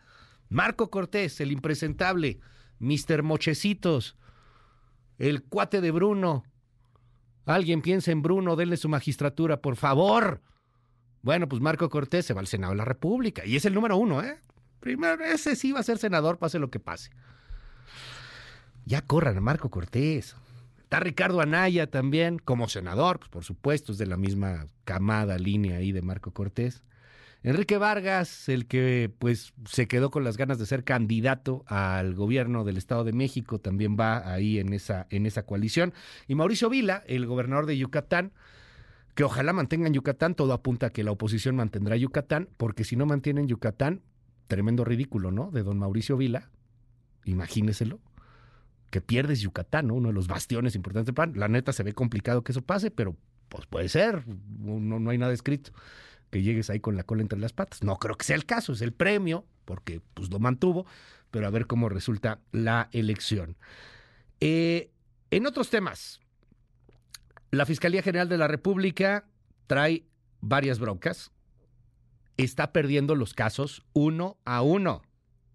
¿Se acuerda de la estafa maestra? ¿Se acuerda del rector de la Universidad Autónoma de Morelos? El que lo acusaron de desviar 77.8 millones de pesos. Pues el 20 de enero, hace cinco días, le invalidaron la orden de aprehensión. Perdió la Fiscalía General de la República contra el tema de la estafa maestra en Morelos. Pero no perdió nada más ahí. Perdió también por el caso Ayotzinapa.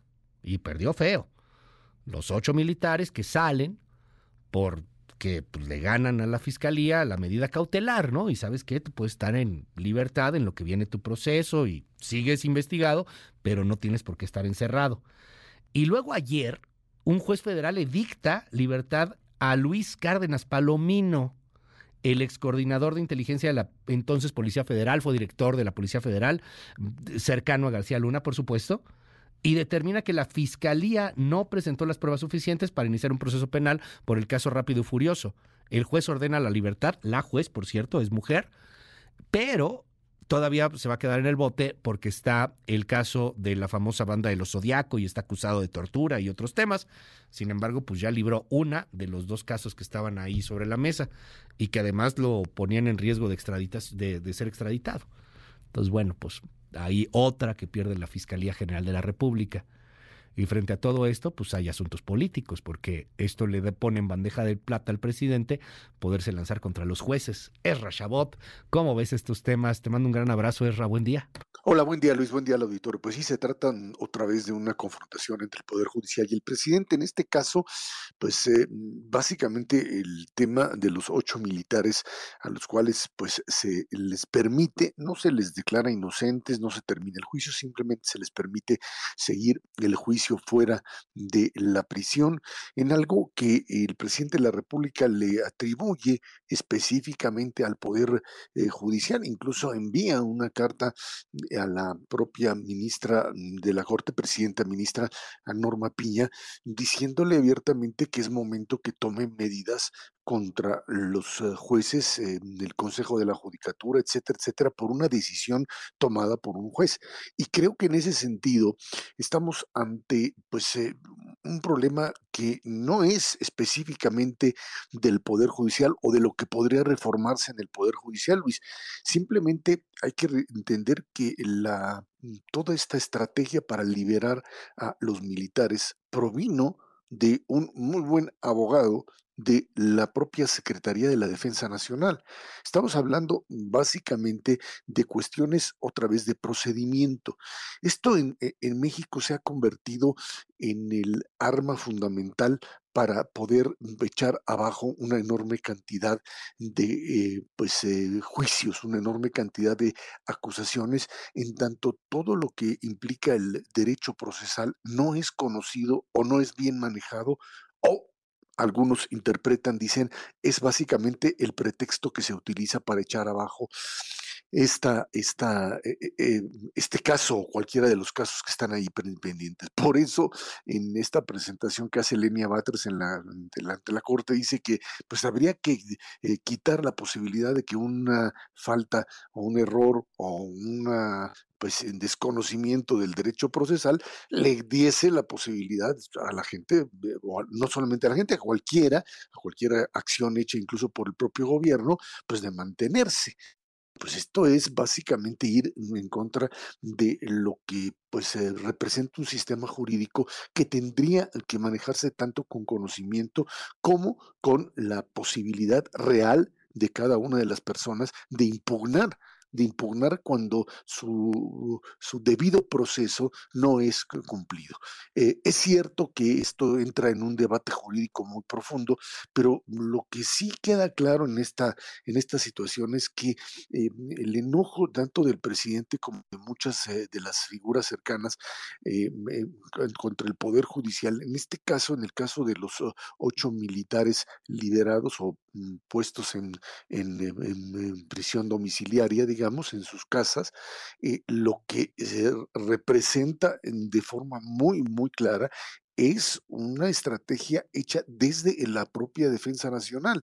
Este, es decir, estamos hablando de una instancia que es controlada, el comandante supremo de las Fuerzas Armadas es el presidente y en donde la defensa nacional es la que procede específicamente a defender a estos pues militares que son presuntamente acusados de haber participado en el, asunto del tema de Ayotzinapa. Creo que de una forma muy muy clara lo que tú mencionabas con respecto a los errores graves de la fiscalía pues tienen que ver tanto con sí un problema procesal, pero también sin duda alguna con una estrategia propio eh, poder judicial de defenderse, de defenderse de lo que están enfrentando como una pues eh, posible aunque se vea lejana reforma judicial que termina por echar abajo a una enorme cantidad de jueces y magistrados. Creo que en ese sentido el, tema procesal tiene que ser manejado con la suficiente profundidad, pero lo que sí queda claro es que por lo pronto la fiscalía es la que pues terminará siendo golpeada o a menos que estemos viendo algo todavía mucho más eh, eh, profundo, mucho más, dirían algunos perversos, de juegos de poder dentro del propio sistema, dentro de la propia presidencia de la República, en donde pues es la Defensa Nacional quien finalmente consigue la libertad de estos militares en un tema además lo suficientemente escabroso como Ayotzinapa, en donde pues eh, no han podido pues eh, finalmente resolver algo que parecería pues eh, ya fue juzgado y de una u otra manera no tiene más salidas y que el propio gobierno lo asumió como una bandera que hoy se le está volviendo en su contra.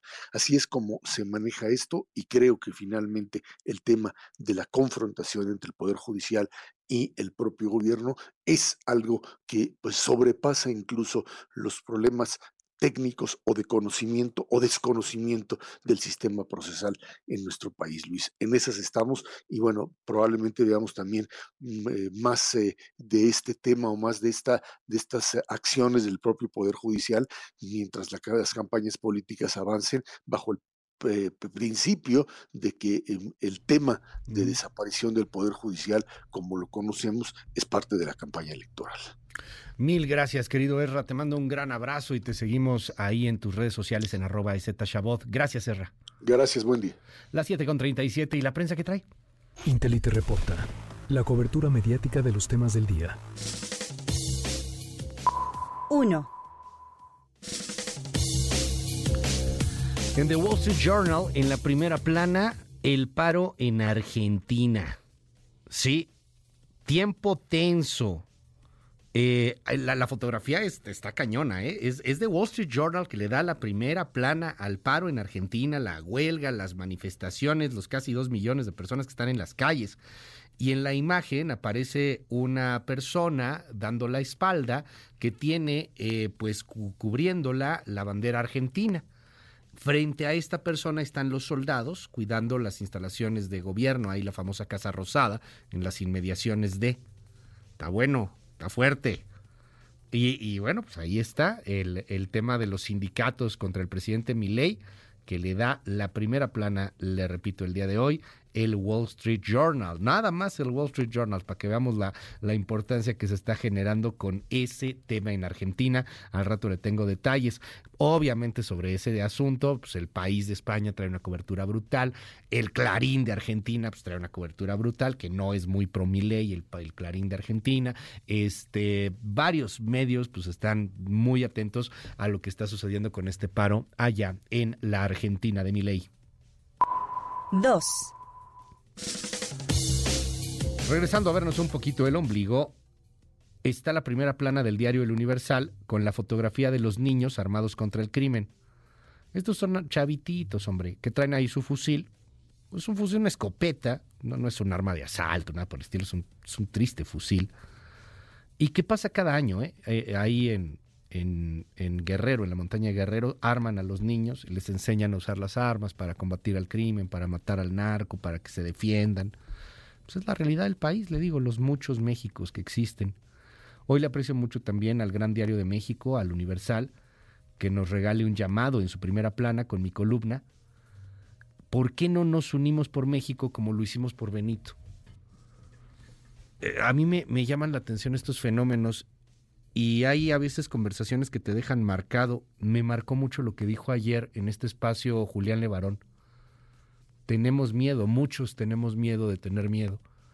A lo mejor usted y yo estamos pues muy informados, sabemos qué está pasando, pero hay mucha gente que no quiere saberlo. Y, y mejor cerrar los ojos frente al monstruo, porque a lo mejor cuando cierras los ojos frente al diablo, piensas que no te va a ver el diablo si yo no veo al diablo, él no me va a ver. Y hasta que te toca. ¿Por qué no nos unimos como nos unimos con Benito, como nos unimos con otras causas? ¿Por qué no con el tema de, del crimen organizado?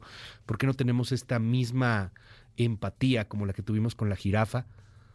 Como la que tenemos con los, con los niños, ¿no? Estos del crimen organizado, los que están armando en Guerrero, con los sicarios, con los familiares de los desaparecidos. ¿Por qué no? Es un fenómeno impresionante lo de Benito. Y no lo estoy regateando, ¿eh? Nos surgen buenas noticias. ¿Pero por qué? Bueno, la columna está en el Gran Diario de México, en el Universal. Y también ahí puede echarle un ojo en mis redes sociales, en arroba Luis Cárdenas MX. La 741. Intelite reporta. La cobertura mediática de los temas del día. Después de la pausa platicamos de deportes con David Feitelson y cómo van las cosas con la mujer esta, Jennifer, que arrolló a los fanáticos del Santos que estaban allá afuera del eh, estadio en Torreón. Está ya eh, siendo señalada por homicidio doloso de una mujer, porque cuando atropelló, pues dejó heridos a nueve, pero mató a una señora. Le cuento todo lo que está pasando con este caso después de la pausa, pero lo dejo dos minutitos. No, bueno, poquito menos, muy poquito menos. Lo dejo dos segunditos más, perdón, con esta musiquita. En 1868, Juventino Rosas. Hoy es el aniversario de Juventino Rosas. Qué bella rola sobre las olas. En un momento regresamos. Continúa con la información con Luis Cárdenas en MBS Noticias.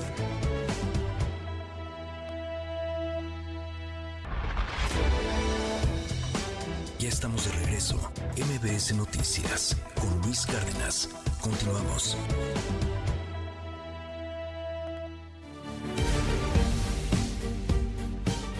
Las 7 con 45 minutos. Detenida Jennifer N., la supuesta probable responsable de haber arrollado con su camioneta a los fanáticos del Santos. Mató a una mujer, dejó gravemente heridos a cuatro y a otros cinco que no están tan graves, pero bueno, pues también tienen ahí algunas heridas de consideración. Camelia Muñoz, cuéntanos. Luis, buenos días para ti y para el auditorio. Te doy a conocer que la tarde de este miércoles se llevó a cabo la audiencia inicial en la cual se le imputaron a Jennifer N. los delitos de homicidio doloso con alevosía y ventaja por la muerte de Maribel Mercado Gallegos y lesiones graves y gravísimas de nueve personas, todas aficionadas del equipo Rayados de Monterrey, quienes fueron atropelladas el domingo por la noche después del partido de fútbol con el equipo Santos Laguna. La mujer que se negó a declarar es residente de la ciudad de Del Río, Texas, y además trató de sobornar a los policías estatales para que no la detuvieran y no se iniciara la investigación, por lo que el juez Alonso de Santiago determinó la prisión preventiva y fue internada en el reclusorio femenil de San Pedro de las Colonias. La audiencia de vinculación a proceso fue programada para el próximo 29 de enero a las 9.30 horas. Por su parte, Miriam de León García, esposa de José Eduardo Rivera Partida, explicó la condición de salud que guarda su familiar. Llegó con mucho dolor por todo lo que pasó, que traía muchas fracturas, obviamente no hemos tenido tiempo de platicar, después pues ya lo sedaron y como te digo, está entubado, está en terapia intensiva, hasta ahorita no. Le hicieron reconstrucción de pelvis, le operaron la pierna y una coloscopía, algo así, fue lo que le hicieron. En tanto, Jonathan Gómez, cuñado de Aglaé García Álvarez, quien se encuentra en terapia intermedia, cuestionó el hecho de que no se contara con seguridad para proteger a los aficionados del equipo visitante. ¿Qué va a pasar con ella? ¿Quién nos va a apoyar? Necesitamos que alguien nos dé una respuesta a esto porque ella creo que ya va a estar en posibilidades de ya no trabajar. Que el Club Santos está tomando una mala decisión. Al final de cuentas, los mismos aficionados que han, han hecho declaraciones han confirmado que la policía de aquí de Torreón no nos protegió. Luis, es de información. Buen día. MBS Noticias con Luis Cárdenas. MBS Deportes con David Faitelson. Hola Luis, ¿qué tal? ¿Cómo estás? Saludo con mucho gusto. Muy buenos días. Bueno, anoche se jugaron tres partidos del fútbol mexicano. Jornada, bueno, adelantaron sus partidos estos equipos por la participación que tendrán más adelante en el torneo de CONCACAF. Como siempre es un carnaval el calendario del fútbol mexicano. Se juega la fecha 4 antes de las 3, luego se juega la fecha 7 y bueno, es un, auténtico desastre. Pero bueno, ayer el América ganó, el campeón del fútbol mexicano fue al campo de Ciudad Juárez y le metió un, sí, un contundente dos goles por cero. Diego Valdés, Fidalgo ya cerca al final marcó el 2 por 0. El América continúa con un buen inicio de torneo y está claro que el América no tiene campeonitis, ¿no? Que generalmente eh, es un, un mal que afecta a un equipo que logró el campeonato y que le cuesta mucho trabajo volver a comenzar. Esta América anda bastante, bastante bien. Los Tigres perdían en San Luis Potosí un gol por cero, pero en la segunda parte le dieron la vuelta al partido. ¿Por qué? Porque tienen jugadores, tienen plantel, tienen figuras individuales. André Pierre Guignac, el francés, no jugó por un tema gastrointestinal, pero sí Córdoba que metió un auténtico golazo y al final Bruneta se estrenó el argentino con el conjunto de Tigres. Y Rayados obtuvo un pobre, yo diría muy pobre resultado en su cancha cuando empató a uno con el débil, el muy modesto Querétaro. Uno por uno empataron anoche en el estadio de Rayados de Monterrey. Así que tres partidos adelantados en el fútbol mexicano. Confirmado lo de Chicharito Hernández, lo que se ha platicado. Ayer Chivas lo hizo oficial. Lo van a presentar el sábado por la noche en el estadio Akron, allá en Guadalajara. No juega el Chicharito Hernández desde el 7 de junio, cuando se lesionó, tuvo una rotura del ligamento cruzado anterior de la rodilla derecha, una enfermedad muy compleja, una enfermedad complicada. A final de cuentas, veremos cómo se presenta Chicharito, porque una cosa es Chicharito y otra cosa es su rodilla. Habrá que separar los dos temas para saber si en realidad puede funcionar para el equipo de las Chivas Rayadas del Guadalajara. La Federación de Estadística e Historia de la FIFA, este órgano que bueno, no da una, resulta que puso la Liga MX el número 36 la Liga 36 del mundo. Uf, parece increíble, ¿no? Muy rezagado. Yo creo que no es correcto. Tampoco es correcto cuando esa misma federación en un ranking coloca a la selección mexicana en el puesto en número 10 o alrededor de las 10 mejores selecciones del mundo. No es bueno ni cuando es condescendiente ni cuando de alguna forma lastima demasiado al fútbol mexicano. Claro, si tomamos en cuenta la multipropiedad, si tomamos en cuenta que no hay ascenso ni descenso, si tomamos en cuenta que hay una casa de apuestas que maneja dos equipos de fútbol, si tomamos en cuenta la corrupción que hay en entrenadores, jugadores, directivos, periodistas y todo eso, si lo tomamos en cuenta, pues el número 36 suena bastante, bastante bien. Bueno, en, en Australia, en el tenis, eh, en el primer Grand Slam del año, la gran sorpresa, el español Carlos Alcaraz, número 2 del mundo, eliminado por Alexander Zverev. El alemán lo venció 6-1, 6-3, 6-7, 6-4, así que Zverev va a enfrentar al ruso Danil Medvedev en una de las semifinales y la otra será Novak Djokovic contra el italiano Yannick Sinner. Así que tenemos dos buenas semifinales. Con la sorpresa se esperaba que Alcaraz fuese el gran rival de Novak Djokovic y no ocurra así. Es lo que tenemos en deportes este jueves. Saludos Luis, que estés muy bien. Un abrazo. En un momento regresamos. Continúa con la información con Luis Cárdenas en MBS Noticias.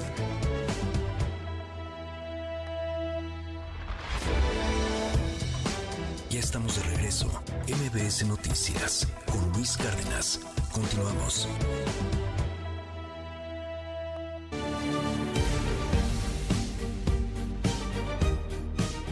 Las 7 con 55 minutos, todo sube, todo sube, menos los salarios.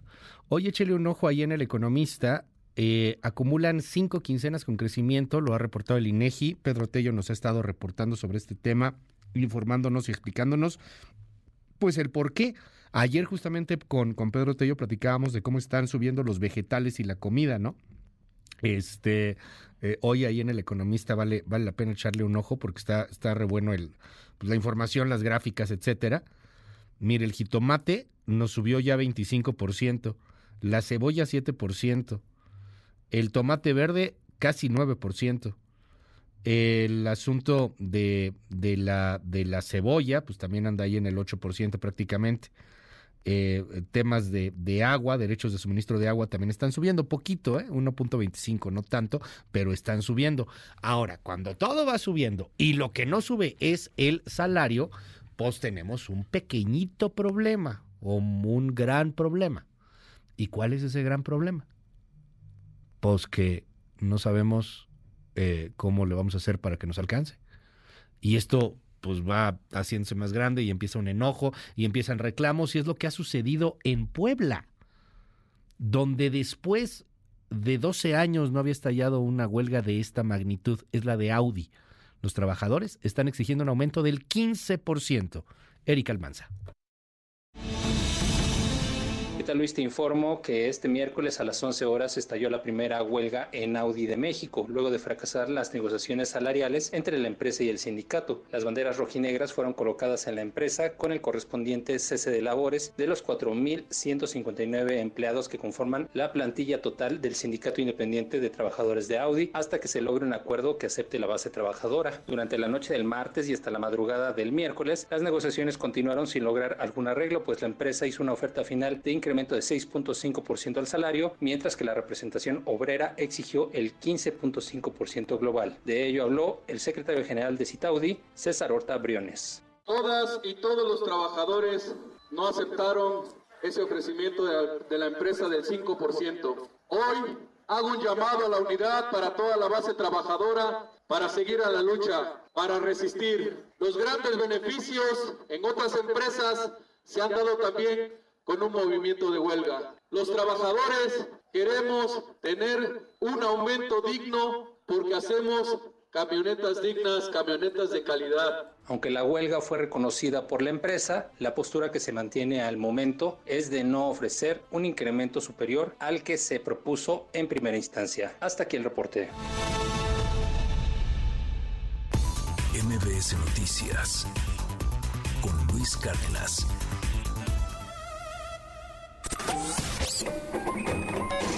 Economía y finanzas con Pedro Tello Villagrán.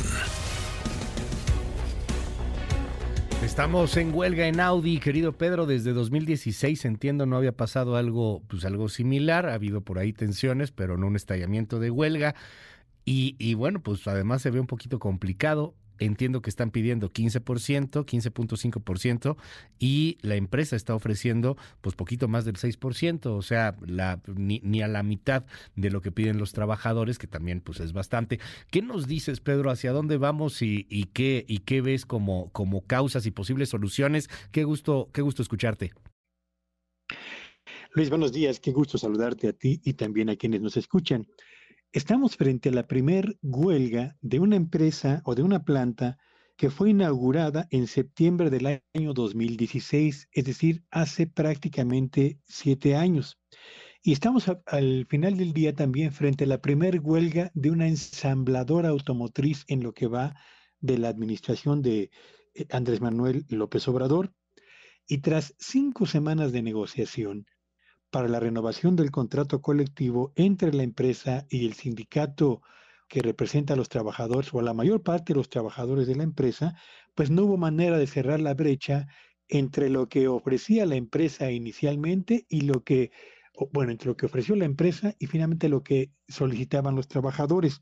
Esa brecha está entre un 6.5% que ofrecía la empresa y un 15.5% al que, nivel al que se dieron los trabajadores para, para evitar el estallido de la huelga. No hubo arreglo y desde ayer al mediodía estalló la huelga en esa planta. ¿Qué representa Audi para la economía de Puebla? Bueno, pues déjeme decirle lo siguiente. Audi es un complejo automotriz que se construyó justamente en San José Chiapa, en Puebla, con una extensión de terreno que equivale a 560 campos de fútbol. Estamos frente al la planta de Audi más moderna en el mundo por el ensamble digitalizado de vehículos. El estallido de esta huelga, Luis Auditorio, supone de entrada que se dejarán de producir 750 camionetas por día, la mayoría de las cuales se exportaban hacia Estados Unidos, a Alemania y Australia, y se estima que la pérdida por día de huelga ascenderá a más de 700 millones de pesos. Eh, Audi, junto con Volkswagen Luis Auditorio, forman parte de los dos complejos automotrices de los cuales depende más del 40% de la economía poblana. Buena parte del empleo que existe en Puebla depende fundamentalmente de la industria automotriz, no solamente de estas dos ensambladoras, sino particularmente de ellas más su cadena de proveeduría, que se eh, integra por más de 100 empresas elaboradoras de autopartes. Estamos pues frente a la, una huelga que tiene un peso importante en la economía local, Puebla, que afecta a un número importante de trabajadores, los de la propia planta, que son más de 4.100 eh, trabajadores, y frente a una empresa que a pesar de su nivel de modernidad y seguramente de su buen nivel de utilidades, no pudo ofrecer a los trabajadores una oferta que les permitiera sentirse cómodos con el incremento salarial, porque argumentaban, entre otras cosas, los integrantes o los representantes del sindicato de Audi, que si en Volkswagen fue posible obtener un incremento salarial del 8.6%, ¿por qué no podrían ellos obtener un porcentaje más elevado al que ofrecía la empresa? Así que estamos frente a un caso simbólico en la industria automotriz, el más importante exportador del país y frente a una empresa que tiene un peso específico también relevante en la economía de Puebla, Luis. Oye, me llama la atención una nota que veo hoy publicada en la prensa en torno a cómo el sindicato gringo automotor, el que estuvo en huelga también hace relativamente poco, no una huelga generalizada, pero sí en algunos paros con algunas empresas muy particulares, bueno, pues ahorita está, está pidiendo al gobierno gringo imponer aranceles a las importaciones de autos y, autotransportes desde México por la llegada de inversión china en la industria automotriz de México, ¿no? Ayer hablábamos también pues de cómo están llegando una cantidad enorme de autos chinos. Entonces, ahora sí que por si la cosa fuera este no tan no tan compleja, agreguemos este asunto que viene con esta presión de los trabajadores estadounidenses y de la inversión china de automóviles en México. Sí, recordemos, Luis, que desde que Donald Trump asumió la presidencia en Estados Unidos, se desató una guerra comercial contra China. Estados Unidos impuso aranceles a productos chinos y China respondió con la misma moneda. Y uno de los sectores que en Estados Unidos es de los más importantes, no solamente desde el gobierno de Donald Trump, sino particularmente con el señor Biden, es el automotriz. Le interesa mucho al gobierno de Estados Unidos proteger a la industria automotriz ubicada en la cresta de la ola tecnológica en la economía norteamericana y para hacerlo, bueno, creó subsidios, ha otorgado apoyos financieros y ha creado al mismo tiempo toda una suerte de eh, soporte adicional a este sector para que se mantenga como un importante generador de exportaciones de tecnología y de empleos para la economía de Estados Unidos. Por eso es que en Estados Unidos hay una sensibilidad, muy elevada contra todo lo que provenga de China, sea que se ensamble en, en China o se venga a ensamblar o a exportar desde México. Así que la industria automotriz enfrenta en este momento dos procesos muy importantes. Uno, la transición hacia la producción y uso de autos eléctricos y dos, todo el reposicionamiento de proveedores y de ensambladores a escala mundial, buscando las mejores plataformas, entre ellas México, para poder acceder a los mercados más importantes, entre ellos el estadounidense, Luis. Gracias, como siempre, Pedro. Te mando un abrazo. Te seguimos en tu red.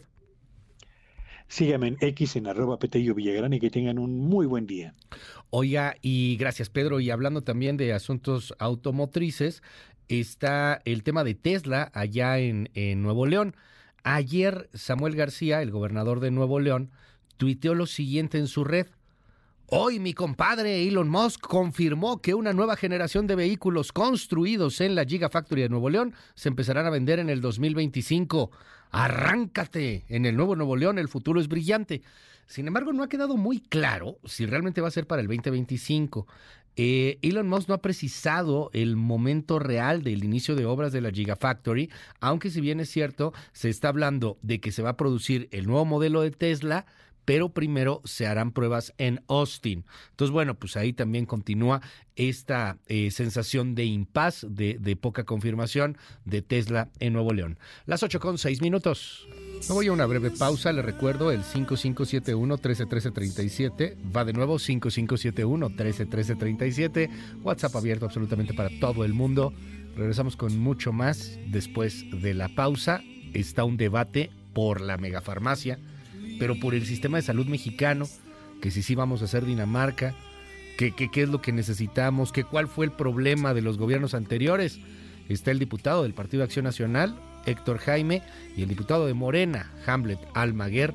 Platicaremos sobre el tema. Bueno, del oficialismo y de, y de la oposición. Regreso con mucho más. 8 con 6. En un momento regresamos. Continúa con la información con Luis Cárdenas en MBS Noticias. Ya estamos de regreso. MBS Noticias con Luis Cárdenas. Continuamos. Primeras planas. El Universal. Frente busca revisión de obras insignia y acuartelar al ejército. Alianza PAN, PRI, PRD propone un ingreso básico universal, reformar a Pemex, regresar fideicomisos eliminados por el gobierno de AMLO y restituir las estancias infantiles. Milenio. Capos Zetas presionan a jueces para evitar su extradición a Estados Unidos. Los hermanos Miguel Ángel y Óscar Omar Treviño Morales, Z40 y Z42, operan el cártel desde prisión y se les atribuye 10 muertes de custodios, fuentes de inteligencia. Reforma. Retrocede PIB en 28 estados, repunta solo en cuatro entidades supera Nuevo León en más de dos veces el crecimiento de 14 entidades. Excelsior. Estados Unidos endurecerá las reglas para exportar armas. Vendedores deben conocer a clientes. En un intento de reducir crímenes y violaciones a derechos, el gobierno de Biden reforzará las normas que rigen la venta de armamento a otros países. Animal político. Pese a petición de Segov, la ministra Piña no puede intervenir en resolución de jueces. La jornada. Golpea privatización del agua, escasez, tarifas elevadas e irritación social en Quintana Roo, Puebla, Querétaro y Jalisco. El financiero. Acelera inflación en México al inicio del año. Repuntó el índice nacional de precios al consumidor de 4.25% anual a 4.90% en cinco quincenas, vía no subyacente. El economista. Inflación mete el acelerador en la primera mitad de enero, 4.9% anual. Acumula cinco quincenas con crecimiento, reportó el INEGI. MBS Radio presenta el resumen informativo con Luis Cárdenas.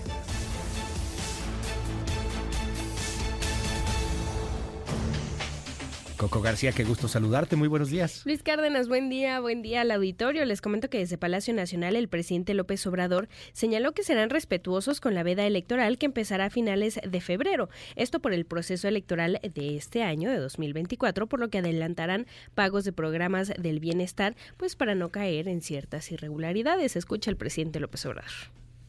Ya estamos a un mes de que inicie la veda electoral. A finales de febrero ya comienza la veda porque el primero de marzo inicia la campaña.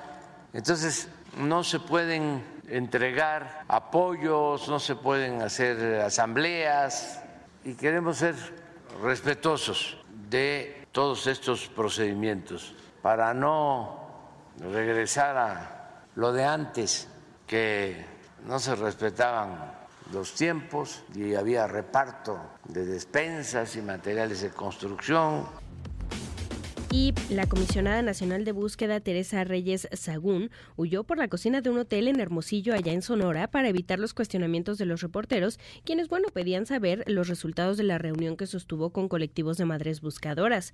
Reyes Sagún lleva tres meses en el cargo y desde entonces pues se ha negado a hablar de la crisis de desaparecidos que existe en el país y sobre el nuevo censo que realiza el gobierno federal. Comisionada, ¿nos permite una entrevista? Perdón, perdón, perdón, perdón, disculpa. Esa va a ser su foto Comisionada, nos permite una entrevista. Somos muy poquitos medios de comunicación. Hay dudas. ¿Cuáles son los acuerdos? Es breve, comisionada. Comisionada, queremos saber a qué acuerdos llegaron. Comisionada, ¿cuáles son los acuerdos con el gobierno? Por acá, por acá, por favor. Comisionada. Por acá, por acá. Comisionada. No nos va a dar entrevista, comisionada tenemos algunas dudas la prensa. Por la cocina, ¿es en serio? Por la cocina. ¿Es en serio? ¿Ok? Perfecto. Esa es la comisionada de búsqueda, la nueva, la improvisada, la que no reconocen tampoco las víctimas y los familiares. Está bien. Pues, Tres meses en el cargo y anda ahí huyendo. Sí, o sea, las pusieron muy a fuerzas y están bajando las estadísticas porque esa es la orden presidencial, bajar el número de desaparecidos pues borrando numeritos y desapareciendo desaparecidos. Está bueno, pues eh, quien nada debe, nada teme, ¿no? Dice. Ahora sí que cada quien. ¿Qué más, Coco? Y debido al incremento de la violencia por la disputa entre cárteles en Chiapas, la agencia ATC Anfitriones Turísticos anunció la suspensión de tours hacia la selva Lacandona. La agencia que, que colabora con eh, homólogas de Inglaterra, Francia y Bélgica, pues señaló que desde hace más de tres meses su trabajo se ha complicado, esto por las amenazas, extorsiones y agresiones por parte de hombres armados o a algunos pobladores. Es la voz de Herbert Castellanos, gerente de la agencia Anfitriones Turísticos de Chiapas, quien también suspendió varias de sus rutas. Escuche. Lo están haciendo hombres que se presentan con una escuadra, con una metralleta y que además te obligan también a pagar un aparentemente un guía que acompaña al grupo, que no es más que un elemento de seguridad, por lo cual pagas mil pesos o más de mil pesos para arriba. No es el hecho de que estén bloqueando las carreteras nada más y pidiendo una cuota, sino que ya hay gente armada que ha ocasionado incluso problemas con la Guardia Nacional, con el ejército, enfrentamientos a la vista incluso de los turistas, que desde hace más de 15 años que no ha habido gobierno en el estado de Chiapas, la actitud gubernamental parece de complicidad y no de ineficiencia. No es que no sean eficientes, es que son cómplices de lo que está sucediendo. Luis Auditorio, les comento que pese a las protestas por parte de grupos religiosos y de defensa de derechos humanos, la Corte Suprema de Estados Unidos y un tribunal de apelaciones rechazaron suspender la ejecución con nitrógeno de Kenneth Eugene Smith, condenado a muerte en 1989 por el asesinato el año anterior de una mujer. El hombre de 58 años sobrevivió, sobrevivió perdón, a un primer intento de ejecución con una inyección letal en 2022, por lo que hoy el gobierno de Alabama intentará ejecutarlo nuevamente. El plan es colocarle a Smith una máscara hermética y obligarlo a inhalar nitrógeno puro, un gas inerte que privará a su cuerpo del oxígeno, eh, práctica que nunca se ha utilizado y que incluso, bueno, la ONU ha rechazado. Escuche parte de esto. Estamos alarmados por la inminente ejecución en Estados Unidos de Kenneth Eugene Smith mediante el uso de un método novedoso y no probado la asfixia con gas nitrógeno.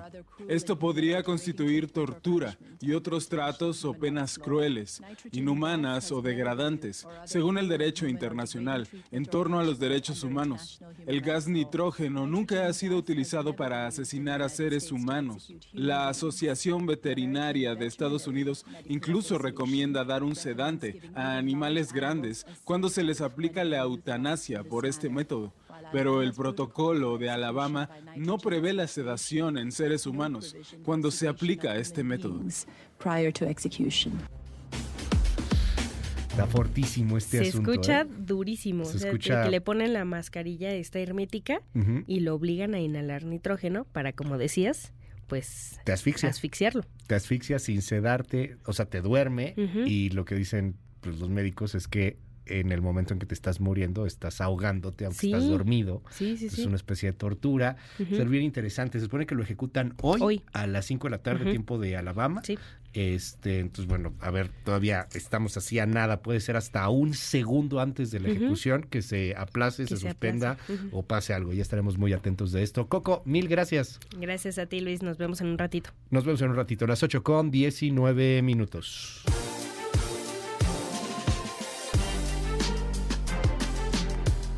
Vámonos al debate entre la oposición y el oficialismo por el sistema de salud en México. Primero el contexto. Diana Alcaraz, nuestra jefa de información, nos hace un recuento de lo que ha sido el sistema de salud mexicano en este sexenio, el de López Obrador. Las ventajas, las desventajas, los aciertos y los desaciertos. La megafarmacia del bienestar fue inaugurada el pasado 29 de diciembre por el presidente Andrés Manuel López Obrador. La obra, ubicada en Huehuetoca, Estado de México, y cuyo costo, según el gobierno federal, fue de aproximadamente 2.700 millones de pesos, busca acabar con el desabasto de medicamentos que ha prevalecido en nuestro país desde la llegada del tabasqueño a la presidencia de la República todos los medicamentos del mundo, aseguró el mandatario, que se encontrarían en las bodegas que anteriormente pertenecían a una tienda departamental para ser entregados en menos de 48 horas a los pacientes que así lo soliciten a través de la línea telefónica 55 95 000911. Logramos este propósito de que se tenga una farmacia grande, grande para que se distribuyan todas las medicinas, que puedan llegar las medicinas hasta los pueblos más apartados de nuestro territorio, que a nadie le falte una medicina. Sin embargo, a casi un mes de su inauguración, la farmacia Totota de AMLO solo ha logrado surtir poco más de 70 recetas médicas en todo el país. Entonces, ¿la megafarmacia del bienestar está resolviendo el tema del desabasto de medicamentos?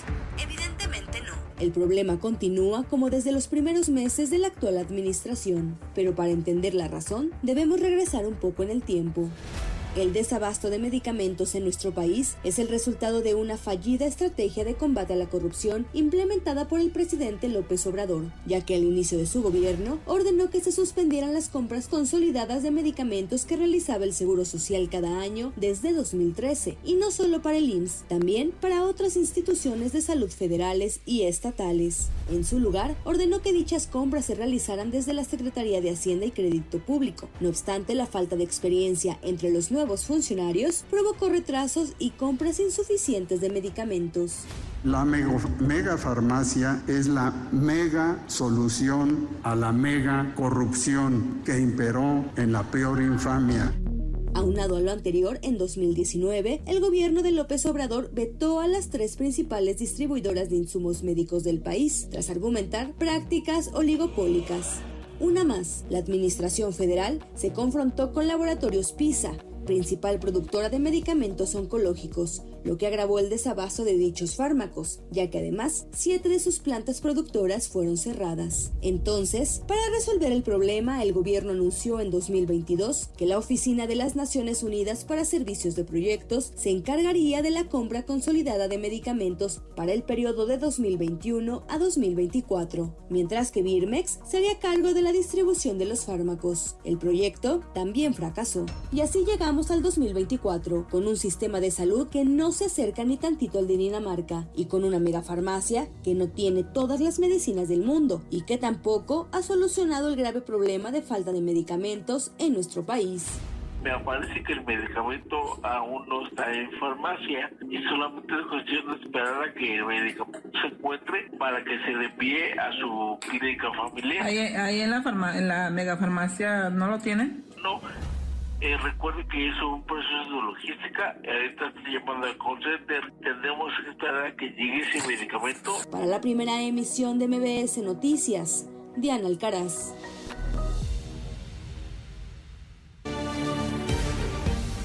Las 8 de la mañana con 24 minutos. Se trata de escuchar a todas las voces y yo sé que esto es complicado en un momento tan polarizante como el que estamos viviendo, pero pues hay que, hay que tratar de buscar pues acuerdos, esta concordia y para mí me, me, me, es un verdadero honor, un placer poder platicar hoy con dos de los grandes legisladores que hay en este país. Hay muchos legisladores, hay de todo, pero cuando se debate con argumentos, mire que uno acaba aprendiendo muchas cosas.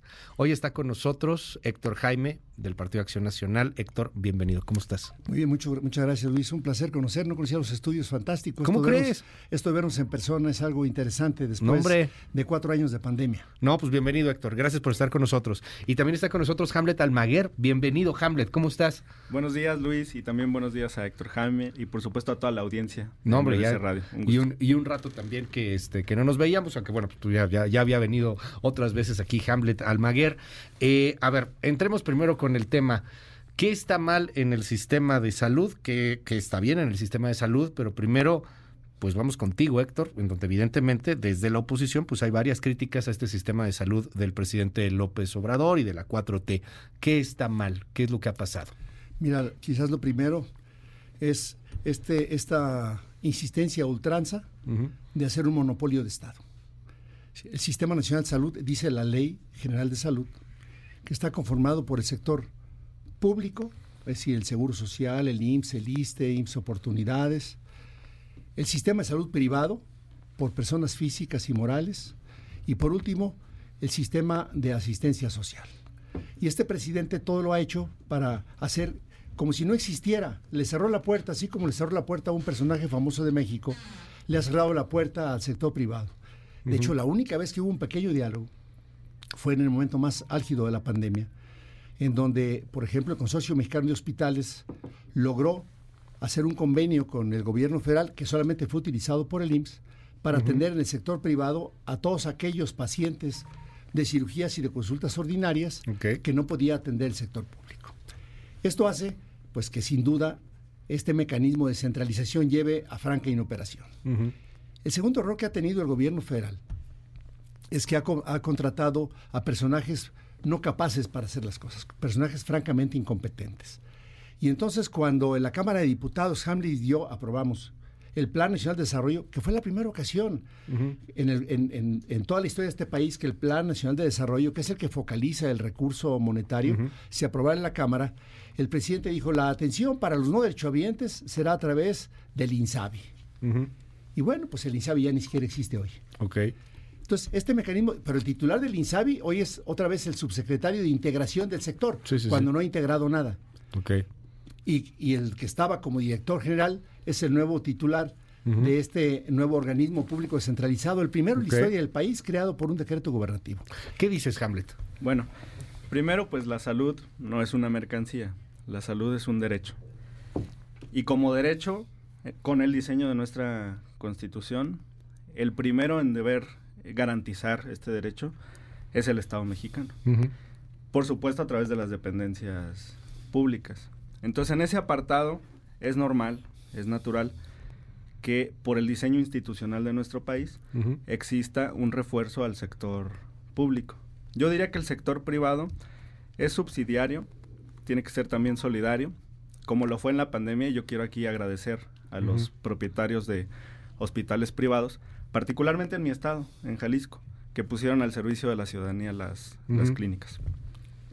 Nadie está peleado con las empresas y nadie está peleado con los hospitales privados. Pueden seguir prestando sus servicios, quienes tengan los recursos para pagar un seguro de gastos médicos privados lo pueden hacer, quienes se quieran atender en una clínica privada lo pueden hacer. Pero yo pongo un ejemplo aquí muy claro.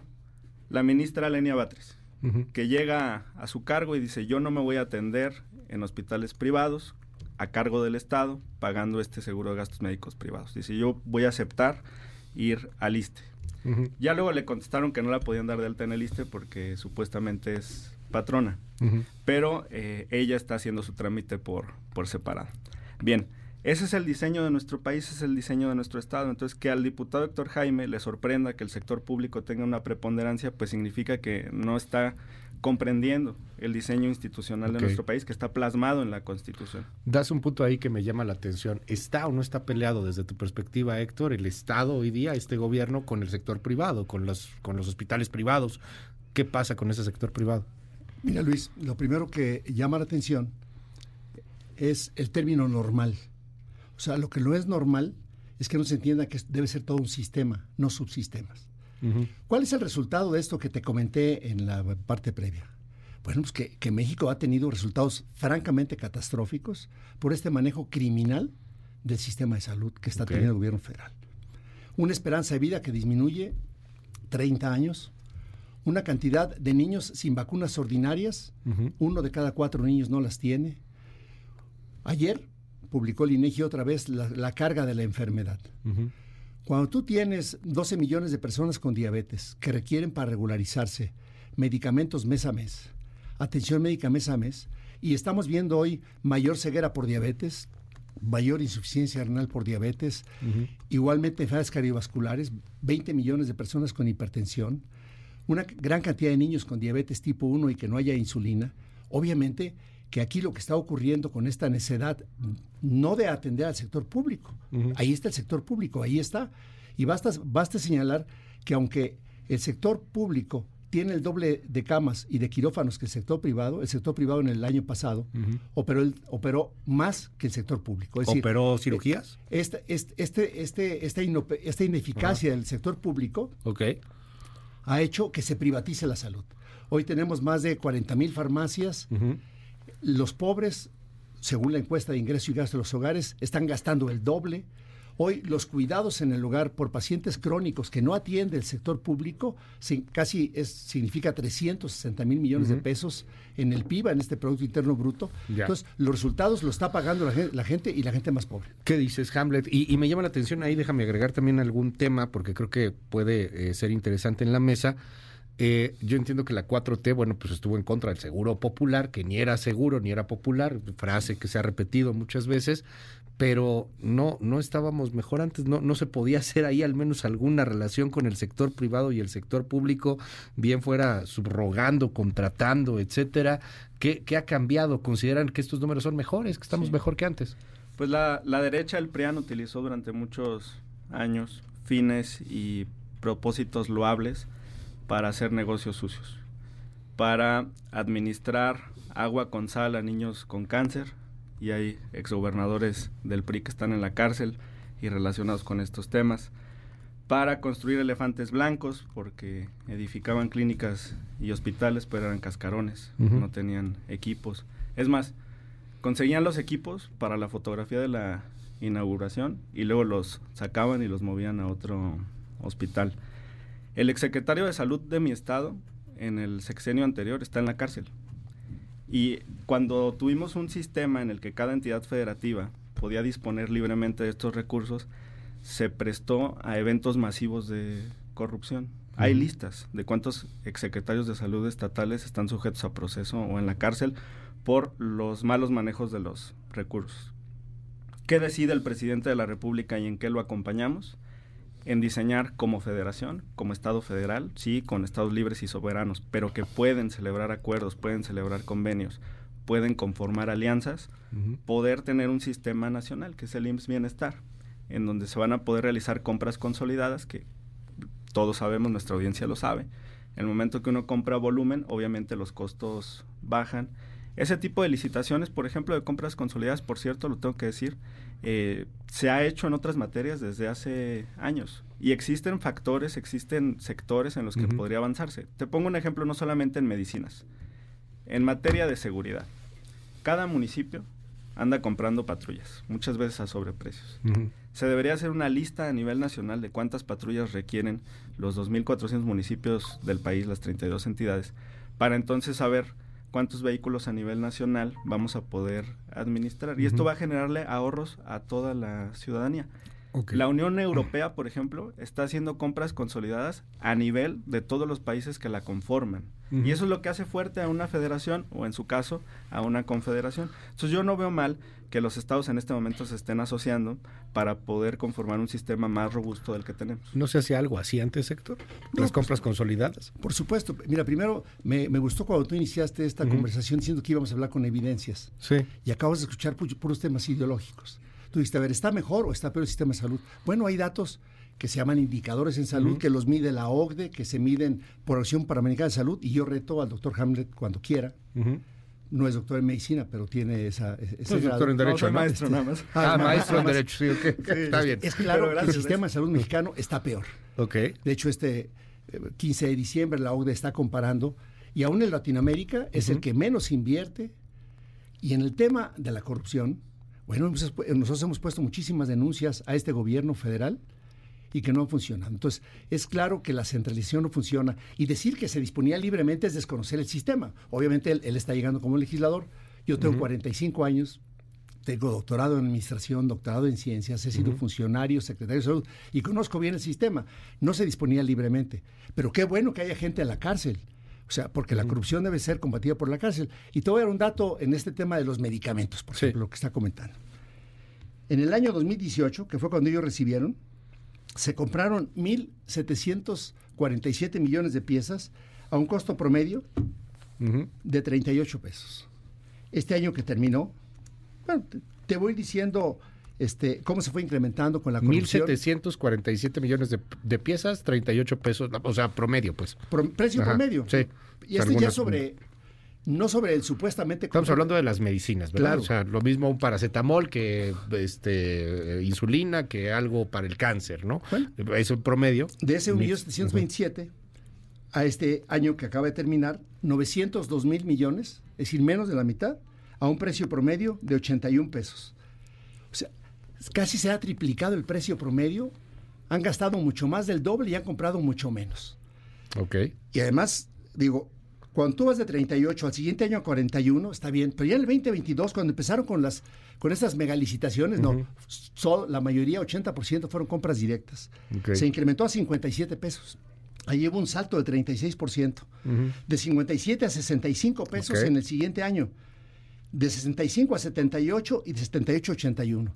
Si el 80% de compras con corrupción, pues ya y también se ha, está documentado que son con los amigos del presidente. Mira, en el caso de la diabetes mellitus con insulina, por ejemplo, una empresa que se dedica a la seguridad privada, SADCB, se le dieron contratos directos para vender insulina traída de Ucrania por más de 440 millones de pesos y estamos por presentar las denuncias.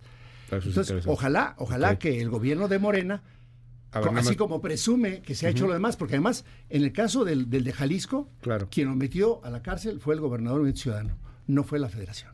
Aclaremos el tema. ¿Qué dices, Hamlet? Eh, los gobernadores no meten a la cárcel a la gente. En este país hay división de poderes y son las fiscalías las que integran carpetas y los jueces los que sentencian. Y denuncias hubo por muchos actores del Estado de Jalisco. Pero apenas viene a hablar de eh, denuncias el diputado Héctor Jaime. Yo lamento que no conozca el sistema de impartición de justicia. Pero aquí hay una nota firmada por Juan Carlos Partida, del Estado de Jalisco, porque dice que no hubo manejo discrecional y libre de los recursos. Claro que lo hubo. El secretario de Salud de Jalisco, el pasado sexenio, Antonio Cruz Esmada, del PRIAN, fue sentenciado a nueve años de prisión, seis años de inhabilitación para ocupar cargos públicos y una multa de 5.8 millones de pesos, aunque fue acusado del desvío de recursos por 600 millones de pesos. Entonces, resulta que se robaban 600 millones, los metían a la cárcel nueve años y les ponían una multa de 5.8 millones. Pues claro que les resultó un gran negocio.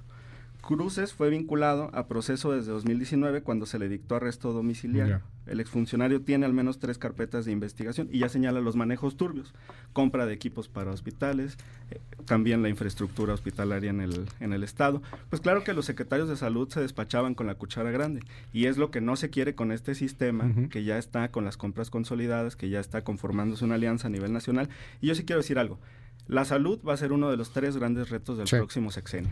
Y estoy seguro que la doctora Sheinbaum ya está con estos diálogos por la transformación analizando cuáles son las opciones que va a presentar como propuestas a partir del mes de marzo. Oye, además de, nada más para, para abonar ahí un poco, este, que creo que también va a ser uno de los temas fundamentales en la elección, seguridad, salud, uno de los principales, pero los datos que nos acaba de presentar Héctor Jaime avalas, no avalas, o sea, porque me llamó la atención, o sea, al final son 1.700 millones, ¿no? Redondeando, lo pagaban a 38 pesos promedio y cerraron, ¿qué? ¿En 80 pesos promedio? Sí, con, y, comprando la mitad. Y comprando la mitad, 900 millones aproximadamente, o sea...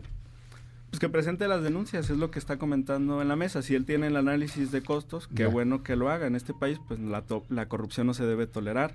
Y si ese es un caso de corrupción, pues que investigue y que se persiga eh, no por los gobernadores, sector Jaime, repito, son las fiscalías y los jueces.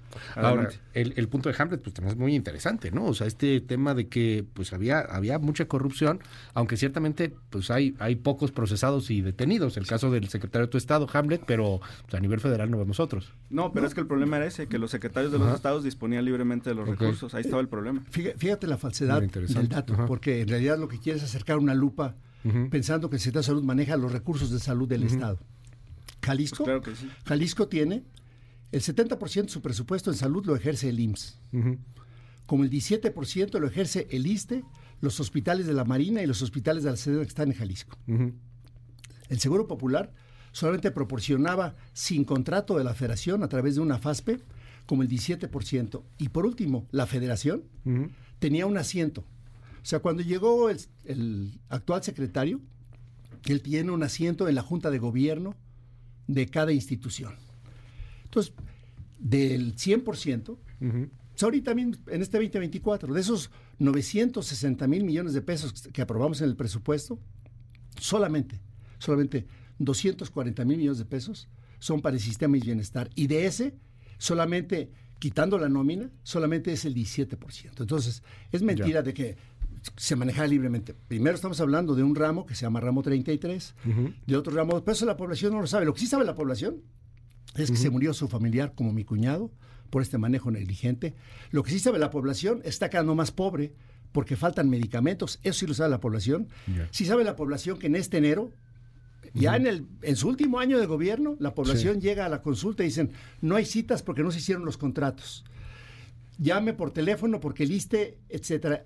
Y lo, hemos visto lo que pasa con mantenimientos, desde lo que ocurre con elevadores en el sur de México a lo que ocurre con todos los equipos y mantenimiento cuando hay un subejercicio en, los fondos de recursos. Y, la, idea sería, bueno, me, sorprende que diga Hamlet eh, que, pongamos las denuncias, pues en el Congreso las tenemos. O sea, lo que te estoy comentando ha sido reportado por la Auditoría Superior de la Federación y no han permitido que esto lo discutamos porque tienen mayoría. O sea, es una dictadura sanitaria. Te un solo dato. 800 mil hogares enlutados. Hoy. Por la pandemia y por... Por la pandemia y por la negligencia criminal de su manejo. Y ahorita podemos detallarla, pero... Es el millón de personas, ¿no? Del que habla Xochitl Galvez también en algún no, bueno, momento. están los tema administrativos, si lo puedes comparar. ¿Cuántas veces tú crees que dieron una oportunidad en el Congreso de que eso se tratara en la Comisión de Salud o en el Pleno? O que fuera López Gatel a comparecer, o que fuera el secretario, nunca se trató. O sea, ocultando con total opacidad este, lo que él dice, división de poderes. Y sí entiendo de división de poderes, y sí entiendo eso porque yo hice mi doctorado en la Escuela de Derecho. Bueno, Hamlet. sí, primero una contradicción en los argumentos del diputado Héctor Jaime. Porque ahora resulta que los estados tienen pocos recursos, cuando lo que dijeron en las comisiones eh, al votar este dictamen de IMSS Bienestar es que había muchísimos recursos en las entidades y que se estaba despojando de ellos a los estados de la federación. Segundo, aquí sabemos que Jalisco representa un sistema regional que atiende a muchas de las entidades vecinas.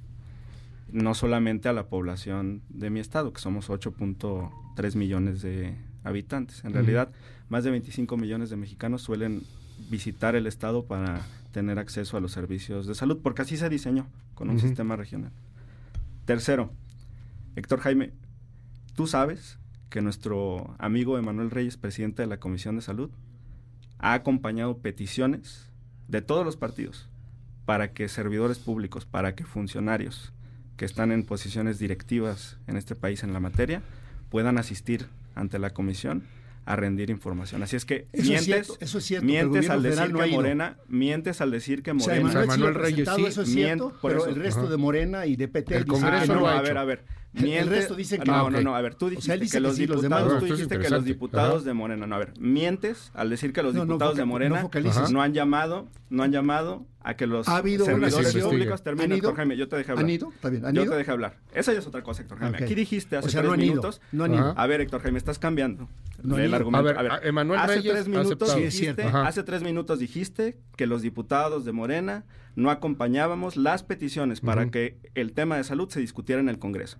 Y el presidente de la Comisión de Salud, nuestro amigo en común, el diputado Manuel Reyes Carmona, ha acompañado esas peticiones y ha convocado a mesas de trabajo a diversos servidores públicos, empezando por el ISTE. Así que no mientas, Héctor Jaime, no es una postura que se esté defendiendo y solapando desde el Congreso. ¿Y de por la qué no han ido? Los diputados de Ah, Morena pues están porque- siendo responsables. Porque Manuel dice que sí, y eso es cierto. Yo Ahí debo está. reconocer que él ha puesto. Entonces, pero el resto de compañeros de Morena y del PT y del Verde dicen que no. Bueno, pues nomás es el presidente de la Comisión de Salud, que Imagínate, tiene la firma. Imagínate Bueno, con una llamada, imagínate con una llamada a la megafarmacia.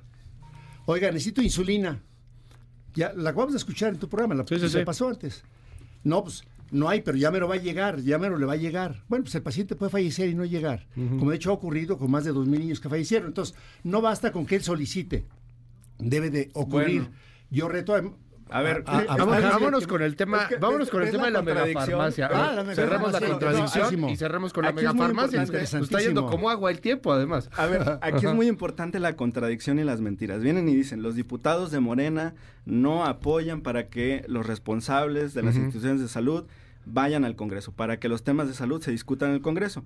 Y aquí acaba de aceptar que el presidente de la Comisión de Salud sí acompaña esas peticiones. Yo he estado presente Pero que los en esas diputados de sesiones. Morena no. No, A no ver, basta eso es otra de él, cosa. no La basta el firma, voto de él. la firma del presidente de la comisión, y lo sabe Héctor Jaime, es suficiente No para invitar eso a un falso. servidor público a una mesa de trabajo No. ante la comisión. Claro que sí. O sea, Un tiene que haber presidente votación de comisión los puede otros convocar- diputados. Que, que nos diga cuándo otra fue cosa. Pero que diga Que nos que diga cuándo fue el secretario de salud. En este país, ninguna de las dos ocasiones. en este país hay división ¿Cuándo de fue el director del ISTE? Nunca fue. No, Héctor Jaime, es que yo No, como pues no integrante fueron. de la bancada de Morena no puedo permitir que digas que los diputados de Morena están solapando Yo puedo actitudes cuando demostrar- es falso. yo puedo demostrar Cuando el diputado con Manuel Reyes los ha convocado. Queda, del queda ahí y, La megafarmacia. y para cerrar, megafarmacia. La Además megafarmacia. traes, traes Luis, unas yo puedo siguen aquí a demostrar través de la tele. Con Ajá. las actas en el Congreso que nunca se han presentado. Puedo Bueno. demostrar con Ah, las bueno, actas en el Congreso que no votaron vayan en contra. ahí hay un, digo, ahí, hay- ahí está ese tema y, aquí está A el, ver, el asunto que, que es fuerte, de que comparezcan, no comparezcan, que se presenten o no se presenten las denuncias. Sí. Aquí están las dos posturas.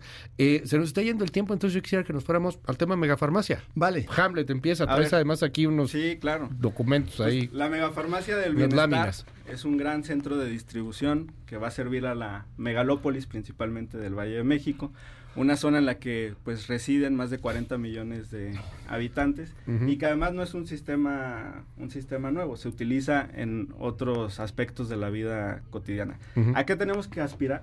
A que pronto tengamos megafarmacias en otras regiones. Yo espero una megafarmacia en Guadalajara porque le presta servicio de salud eh, la zona metropolitana a estos 20 millones de habitantes. Y yo espero que tengamos una megafarmacia en la península de Yucatán y yo espero que O tengamos sea, una son megafarmacia. sistemas de megafarmacias. Claro, no tiene que ser una megafarmacia. No tiene que ser una aunque sola a el nivel nacional. presidente dijo eso, ¿no? Que iba a No, ser nada más una sola. En este momento es eso, pero el sexenio está por culminar. Yo estoy seguro que en el próximo sexenio vamos a poder continuar con la construcción de megafarmacias en todo el país. Ok. ¿Qué dice Héctor? Pues Las megafarmacias. Mira, es, es- es simple el tema. Un tema de planeación. Te digo, hay una organización creada por decreto presidencial. Nunca se trató en el Congreso. Esta gran idea nunca fue contemplada en el presupuesto de egresos ni del 2023 ni del 2024. Todo lo han planificado sobre la rodilla. A mí me gusta mucho el proyecto de Megafarmacia por una sola razón.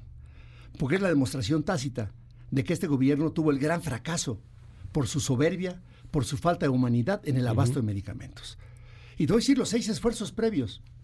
La primera gran reforma fue una reforma del presidente para que la oficina de Hacienda lo comprara. Fracasaron. Después el INSABI fracasó y se murió. Después la UNOPS junto con el INSABI fracasó y se murió. Después la función pública. Después regresó al IMSS. Otra vez a la Secretaría de Salud y ahora a Birmex, una empresa que fue observada por la propia Secretaría de Función Pública, que fue incapaz de ganar una licitación Ya. con, con el Seguro Social. Yo lo que te puedo decir de su megafarmacia es que no hay un lugar del mundo donde esto funcione así. Que está en Huehuetoca porque había un almacenzote y el presidente fastidiado, pues él regañó al secretario de salud en varias ocasiones públicamente por no haber medicamentos. La gente sabe, digo, un CENDIS como este, porque no era farmacia, la ley prevé con claridad en el artículo 256 qué es botica, qué es farmacia y qué es droguería. Es un centro de distribución. Cuando tú haces un proyecto este, ¿no? de Al 3.400 final. millones de pesos, que no lo pones ni siquiera Eso costó. en el, en el presupuesto de egresos de un año y de otro, es otra ocurrencia más del presidente. Ahora, ¿qué- yo, yo con, ver. con- con qué culmino? Ajá. ¿Con qué culmino? Que la historia que te acabo de decir, Ya. por más que diga Hamlet, si, pensando que ya esté pletórica, Ajá. si el presidente no pudo llegar cuando pasó lo de Otis y se atascó, este país, le aclaro a él, que tiene 189 mil comunidades de menos de Ok. 2.500 habitantes. Tiene 1.164 comunidades de más de do- 2.500 habitantes. Y bueno, además, que contrastado contra su propia institución, es claro que el IMSS tiene muchas mayores capacidades que Birmex para licitar. Ahorita mismo en la CONAMER están reglamentos para volver a regresar la opacidad. Es decir, que y va a ser como la estafa maestra. Birmex, que no puede comprar ni adquirir, va a empezar a subrogar, como estaba ocurriendo, asignaciones directas, que han triplicado el costo de los medicamentos adquiridos Bueno, por este gobierno, vamos, ver, la mitad. vamos ya casi Cierro. contratiempo. Otra vez. Eh, tú traías ahí Sí, también una foto sí. de Amazon, me llamó la primero, atención. Primero los datos. ¿Cómo va a haber 189 mil eh, comunidades de 2.500 habitantes? Significaría que el país tiene más de 250 millones de habitantes. Haz los números, eh, por favor, antes de Checa presentarlo. INEGI en Google. A ver, ¿cómo va? Haz la multiplicación. Ustedes- 189 mil por 2.500, que lo haga la audiencia. Auditorio, ponga en A ver, Google comunidades Dice Héctor México. Jaime que es una gran idea lo del presidente, claro que lo es. Y yo entiendo que la, la verdad no, no tengas eh, comprensión en cómo funciona el mundo actual. Pero mira, este es otro sistema similar al de las megafarmacias. El de Amazon. Claro. Pone aquí para todo el auditorio que nos está escuchando, que no lo que no ve la tele necesariamente. Es la foto que presenta Hamlet, es la el almacén de Amazon. Exacto. Y en el país hay diversos almacenes de Amazon como centros de distribución a partir de los cuales se envían productos. Tal vez por eh, un tema generacional, Héctor Jaime, estés acostumbrado a ir a pequeños establecimientos a comprar productos. Pero el mundo ya cambió. Y ahora, a través de estos megacentros de distribución, se puede prestar el servicio con mayor eficiencia. Por eso Amazon se está comiendo a, lo- a la competencia. Por eso Amazon se está comiendo incluso al súper. Y no se diga a los almacenes. Claro que el sistema funciona. Y te voy a decir algo más. Tesla, por ejemplo, no tiene la cantidad de fábricas que tiene Chrysler o que tiene General Motors otras armadoras. Tiene pocas, pero son mega producciones. Entonces, lo de hoy es lo mega, lo de hoy es la mega farmacia y nosotros Oye, estamos nada muy felices con este Nada sistema. más un tema, no, el, el presidente, porque mucha gente en Arotero está diciendo eso, o sea, el presidente creo que, que iba a ser una nada más, Sí. no el sistema. O sea, muchos están aplaudiendo inclusive la salida que está dando eh, Hamlet en un asunto que no era eso lo que dijo el presidente. Él dijo que en una sola iba a estar todo, pero bueno, pues ahí está en Porque la... a él no le gusta dejar las cosas a medias. Su sexenio está por terminar. Pero lo que está yo estoy metido- seguro que en el próximo sexenio Bueno. vamos a tener megafarmacias en Pues, diversas zonas que del país. contraten a Amazon, porque el monopolio de Estado de quien no sabe No, lo quiere- quiere privatizar la de salud. quien no sabe, de que, pues él está dando el mejor ejemplo. Y dices que no un funciona sistema, la un sistema público que en cinco Ajá. años, con todo lo ellos que dice que, que saben Ya. hacerlo muy bien, triplicaron el costo de los medicamentos, han comprado men- menos de la mitad.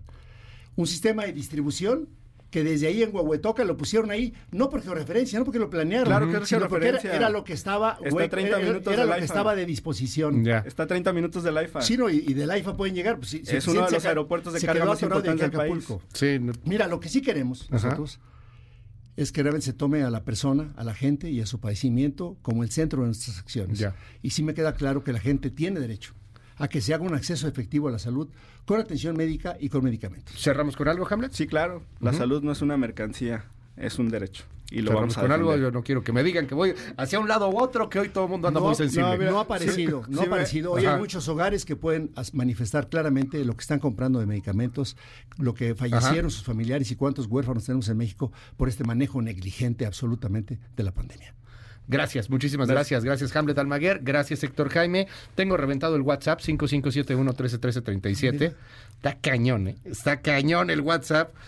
Eh, bueno, ahorita, ahorita me voy con algunos. Está, está muy cañón. O sea, y siguen, y siguen, y siguen, y siguen, y siguen, y siguen llegando. 5571-131337. 8 con 53 minutos. Vámonos a una pausa. Oigan, y de aquí lo sigo convocando. Ojalá que podamos seguir haciendo estos debates. Héctor, Hamlet, gracias. Gracias es un por placer prestarse al tema. con Hamlet, la verdad, es uno No, de los legisladores que tiene Morena, Ujú. Con los cuales realmente puedes debatir con datos, muy articulado. Yo te felicito, Hamlet, te lo he dicho. Gracias, Héctor Jaime. Un placer compartir legislatura contigo y con algunos otros de tus compañeros. Poquitos. Luego, luego, tenía que salir ahí. El... Regresamos con más. Esto es MBS Noticias. En un momento regresamos. Continúa con la información con Luis Cárdenas en MBS Noticias.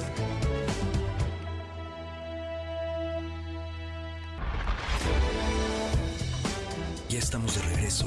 MBS Noticias con Luis Cárdenas. Continuamos.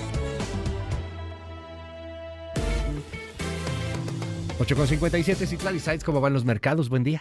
Luis, buenos días a ti, buenos días también a nuestros amigos del auditorio. Te comento que arrancan esta jornada ganando los principales índices. El Dow Jones Industrial avanza 0.29%, el Nasdaq está ganando 0.54% y el S&P 500 de la Bolsa Mexicana de Valores también gana 0.28%, se cotiza en 55.556.35 unidades. En el mercado cambiario, el dólar en ventanilla bancaria se compra en 16 pesos con 62 centavos, se vende en 17 pesos con 64. El euro se compra en 18 pesos con 43, se vende en 18 pesos con 94 centavos. Te comento finalmente que el precio de la criptomoneda sigue a la baja, está perdiendo 0.42%. Se compra en 687.898 pesos por cada Bitcoin. Luis, mi reporte al auditorio. Gracias, Citlali, buen día. Buenos días. Deme un minutito, regreso con más información después de la pausa. En un momento regresamos. Continúa con la información con Luis Cárdenas en MBS Noticias.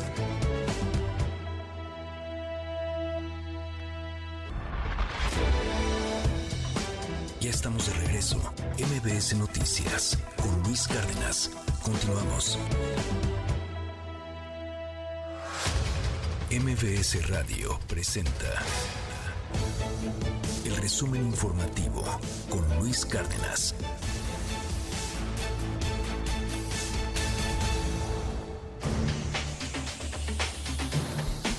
Son las eh, nueve con dos minutos. Coco García, qué gusto verte y saludarte. Luis Cárdenas, buen día, buen día al auditorio de Nueva Cuenta, un gusto saludarlos.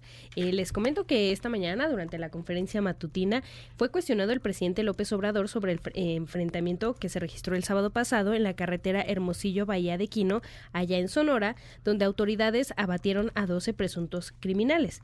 Bueno, el presidente López Obrador confirmó que el hecho está relacionado con la detención de un líder delincuencial. Además, detalló que los abatidos trataron de rescatar al detenido, lo que provocó pues esta agresión contra los elementos de las fuerzas de seguridad.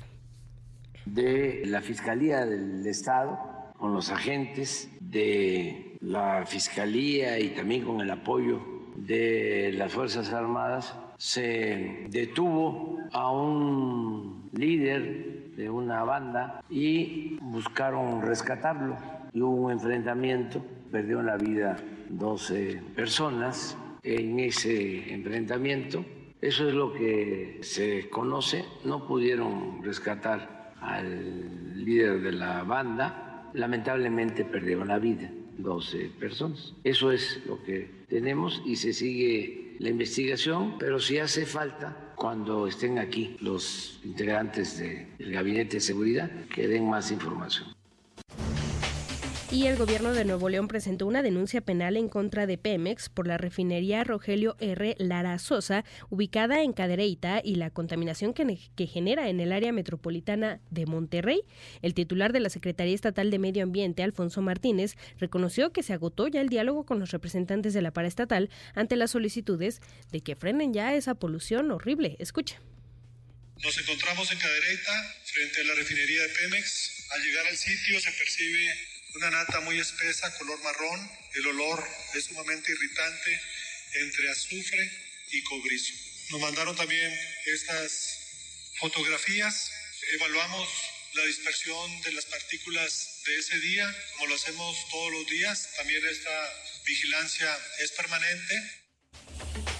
Y este miércoles, pobladores de la Sierra eh, Chicomucelo en Chiapas cercaron sus comunidades e impidieron la entrada al ejército, esto al asegurar que son omisos ante las actividades del crimen organizado, ya que operan frente a sus ojos y pues no, no hacen nada. Escuche. Los caminos están tapados, no crean que porque queremos que ustedes no pasen, no. ¿Por qué? Porque ellos venían, entraron a las comunidades y creo que se dieron cuenta. Amenazar a todos. Entraron a amenazar a puntas de arma. Y el ejército dando vuelta en Chicomucelo. ¿Cómo es posible que un grupo armado pase a las horas del día en Chicomucelo estando el ejército dentro? ¿Qué hacen? explican. ¿Qué hacen ustedes? Explican. Cuando ustedes empiecen a limpiar Chicomucelo, el municipio, el pueblo, y nosotros podamos entrar tranquilamente, son bienvenidos los ejidos son bienvenidos a las comunidades, no les tapamos el paso. ¿Por qué? Porque sé que ya empezaron, sé que tengo la confianza de bajar a comprar azúcar, a comprar jabón, a comprar la sal. ¿Por qué? Porque sé que ustedes ya limpiaron. Créanme que se va a trabajar en ello. Malamente pues ya está infestado, no se puede solucionar de un día para otro. Y miren, las comunidades están, estamos, están organizadas comunidad por comunidad porque tenemos miedo a que nos mate, tenemos hijos, tenemos viejitos, ¿cómo correrlos? Tenemos miedo nosotros, por eso nos unimos, a que la gente no nos entren a matar. Nosotros queremos una paz aquí, que estemos bien, tranquilos como siempre, pero ya ahorita ya no se puede bajar a Chicomocelo y a nosotros no nos preguntan, no tenemos nada que comer, ni podemos sacar maíz porque nos pueden velar los del maíz y que nos maten. Finalmente, Luis Auditorio, les comento que un tribunal de enjuiciamiento unitario de Jalisco impuso una pena de 102 años de prisión a dos policías de Ocotlán que participaron en la desaparición de los hermanos Camarena, vistos por última vez el 19 de diciembre de 2019. Los policías Alfonso y Mario fueron encontrados culpables del delito de desaparición forzada de José de Jesús, de Tonatiu, de Ernesto y de Osvaldo. En tanto, bueno, el municipio de Ocotlán deberá emitir una disculpa pública a la señora María Guadalupe Camarena Rodríguez, quien es madre de los desaparecidos. En el tiradero de basura del basurero, ahí dieron, de aquí de Ocotlán, ahí dio los celulares de mis hijos y como en, Sula también. Espero, voy a, voy a hacer búsqueda, voy a seguir buscándolos hasta el final. En el análisis y contesto salió la ubicación en Sula y en el tiradero.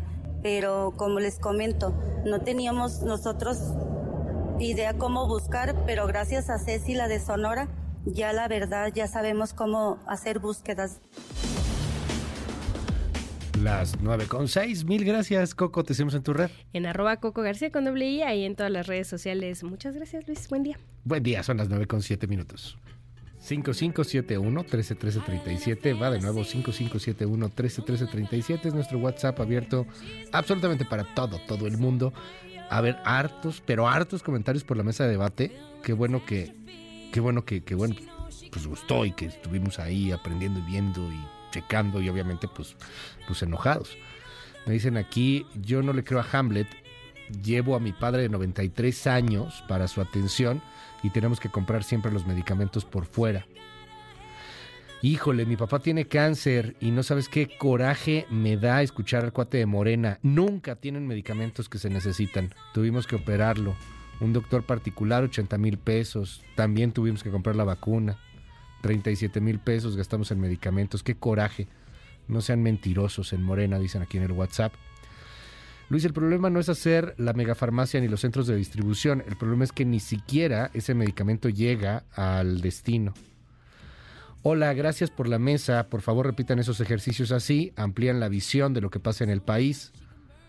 Eh, me, gustó, me causó emoción eh, la, mesa de debate. Mira, y no, y no era precisamente el, el, tema de que fuera emocionante, sino más bien pues de argumentos, pero creo que valió mucho la pena escucharlos.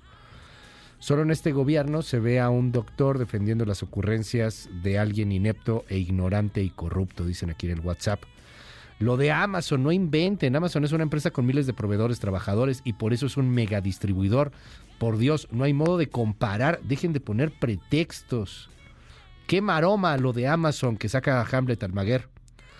Clásico de Morena, saben que no pueden defender la verdad y recurren a ofender creo que no ofendió Hamlet, ¿eh? Este, ahí sí creo que, digo, a diferencia de muchas otras mesas y polarizaciones y cosas por el estilo, creo que esta es bastante, bastante light. Con todo respeto lo digo, ni, ni Héctor a Hamlet ni nada por el estilo. Luis, yo estoy de acuerdo con Héctor, la esencia de Morena siempre es la mentira, la corrupción, la ineptitud. Eh, hola Luis, si llegan a ir tu programa las candidatas a la presidencia, no les hagas preguntas, mejor ponlos a escuchar audios de la gente, por ejemplo, ese que pusieron de Chicomucelo de Chiapas, a ver qué dicen. Oye, es buena, es buena idea, ¿eh? La, la tomo, la tomo, creo que sí vale la pena. Poner audios, o sea, mire, esto está diciendo la gente, no, no del WhatsApp, sino de, pues, de lo que está pasando, o sea, también del WhatsApp.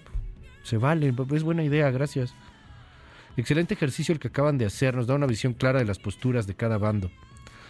Vean las estadísticas que publicó el gobierno de cuántas recetas médicas han surtido. Por Dios, nada más llevan 67. Hola, que ahora el derecho de piso no se llama predial. Al revés, ¿no? El predial se llama derecho de piso. Qué mal que Hamlet se dedique a agredir, dicen aquí en el WhatsApp, en lugar de defender. Inviten a alguien de Amazon para que nos quede claro cómo es el proceso de distribución.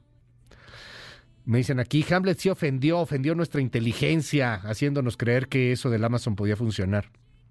Hola Luis, yo creo que todos los políticos son lo mismo.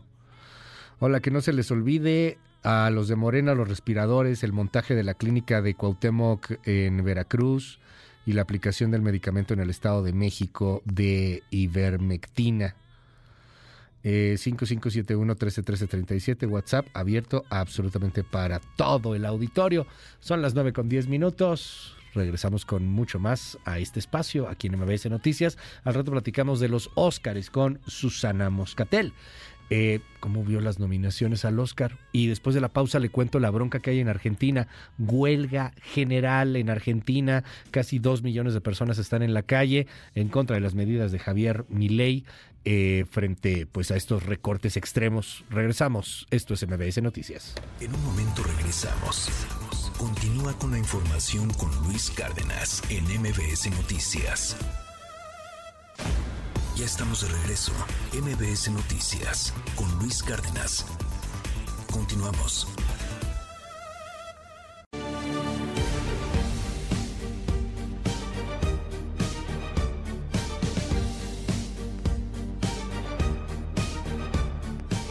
Las nueve y cuarto de la mañana de hoy, 25 de enero, jueves 25 de enero del año 2024. Pues entramos con mucha información en materia internacional. Déjeme empezar primero con lo que está sucediendo allá en los Estados Unidos. Pues hay datos que dan un poquito de, miedo eh, frente a lo que se viene. Donald Trump, como lo platicábamos, había ganado, bueno, ganó el último caucus en eh, New Hampshire, eh, pues lo ganó relativamente cómodo, creo que es donde más se ha cerrado por decirlo de alguna manera, la elección entre Nikki Haley y Trump. Cerrado es un decir, o sea, porque Trump al final ganó como por 11 puntos, pero pues antes ganaba por 20, 30, ¿no? Eh, viene otro todavía, el de Carolina del Sur, si no me equivoco, donde fue ahí gobernadora Nikki Haley. Y pues estos últimos discursos de Trump han sido cada vez más y más radicales. León Krause te mando un gran abrazo allá hasta los Estados Unidos. Cuéntanos un poco qué panorama se está viviendo, cómo va la cosa con Trump y por desgracia, pues de nuevo estamos en el centro del debate porque se habla mucho sobre el tema migratorio, estas radicalizaciones que de repente tiene Trump de inclusive amenazar con cerrar la frontera, pero pues que lo hacen crecer en encuestas por más que nos pese, querido León. Te mando un abrazo, ¿cómo estás? Preocupado en función de lo que de lo segundo que mencionas, es decir, no cabe duda, Luis, que la eh, situación de México en la agenda estadounidense se complica cada día más. El gobernador de Texas ahora enfrentado abiertamente con el, el gobierno federal porque el gobierno federal, después de una decisión judicial, bueno, ha ido contra las medidas eh, punitivas eh, brutales, casi de tortura, que estableció el gobernador de Texas en la frontera, aquellas boyas con, con, con navajas y con alambres de púas y demás, y ahora el gobernador de Texas diciendo tenemos derecho a defendernos de una invasión, es decir, así ven en Estados Unidos a, a México, o por lo menos el Partido Republicano, eso preocupa. En cuanto al electoral, creo que hay, creo que hay matices importantes, dispensando sobre todo en noviembre. Trump está fuerte con los republicanos, pero me pregunto qué tan fuerte está con los independientes y con otros votantes rumbo a, rumbo a noviembre. Eso creo yo que ofrece un rayo de esperanza. Oye, eh, las palabras importan muchísimo y, cuando vienen de autoridades, pues muchísimo más. El, el tema de la palabra invasión lo veo cada vez con mayor frecuencia. Eh, no, no se usa ya tanto a la, a la ligera y empieza a sonar y sonar y sonar. Es una invasión y, y en Texas, pues por ejemplo, mucha gente está creyendo eso. La, la noticia contrastante, ¿no? O sea, van quitando estas boyas, estos alambres de púas, León, pero se sigue utilizando el discurso de que son los migrantes los que van a ir a invadir, como si fuera Vladimir Putin entrando en Ucrania, ¿no? De pronto. O sea, pues el tema ahí eh, prende, prende alarmas y también este, hierve la sangre eh, bélica estadounidense que, que de por sí se le da muy bien ese tema. Sí, y ese es precisamente, esa es precisamente la intención de los republicanos, de, de, gente como Greg Abbott y de los republicanos ahora yo te diría casi en general, incluso los republicanos que están teóricamente opuestos a Trump o lo ven con escepticismo, como el líder eh, republicano del Senado Mitch, Mitch, McConnell, es decir, todos están cerrando filas eh, con Trump en eh, los mensajes centrales de su campaña y muy pocos mensajes más importantes para Trump que esta radicalización del discurso en la frontera, la invasión, la idea de militarizar la frontera, la idea de tomar las armas de manera unilateral contra, contra México para luchar contra, o en México, si quieres verlo así, para no dramatizar, para luchar contra los cárteles. La retórica no podría ser más agresiva y va a seguir subiendo de tono. Esto es, esto es un hecho eh, y, y, por eso, digamos, eh, tomar en cuenta la, la, fortaleza real de Trump rumbo a, rumbo a, noviembre es tan interesante. No cabe duda que hoy por hoy es el favorito, pero también las encuestas sugieren que, por ejemplo, en New Hampshire, los votantes independientes le dieron la espalda en números récord. Los uh -huh. independientes pueden votar en New Hampshire en la primera republicana y se presentaron a votar en contra de Trump. Así que, bueno, eh, ahí insisto hay una, una cierta una cierta esperanza para el Partido Demócrata uh -huh. eh, con la debilidad de Trump con los votantes indecisos e independientes. Dime algo, León, eh, este tema electoral con Nikki Haley, yo escuchaba el discurso de Nikki Haley eh, y parecía un discurso de triunfo de alguna u otra manera. Obviamente reconocía que había ganado Trump, ¿no? O sea, la distancia pues fue más o menos de 11 puntos, si, si no me equivoco. Pero Trump lo veía muy enojado, ¿no? Véanla, está hablando como si hubiera ganado y ella perdió. Eh, y ahora viene lo fuerte, que es el estado que llegó a gobernar Nikki Haley. ¿Qué, qué posibilidades hay ahí? ¿Cómo se está moviendo la, la baraja en torno a la, a la posibilidad de que al menos en un caucus pierda a Donald Trump? Yo veo muy remoto que Trump yeah. pierda eh, ni siquiera el estado de Carolina del Sur, que es el estado en efecto que gobernó que gobernó Nikki Haley.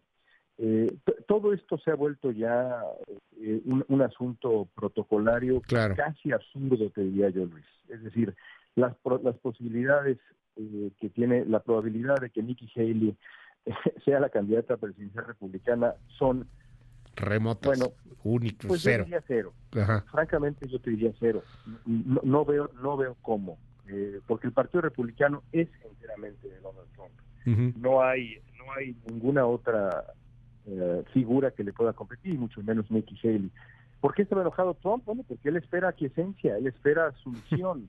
claro. eh, él espera que todo el mundo doble las manos y se, y se sume al culto de la personalidad.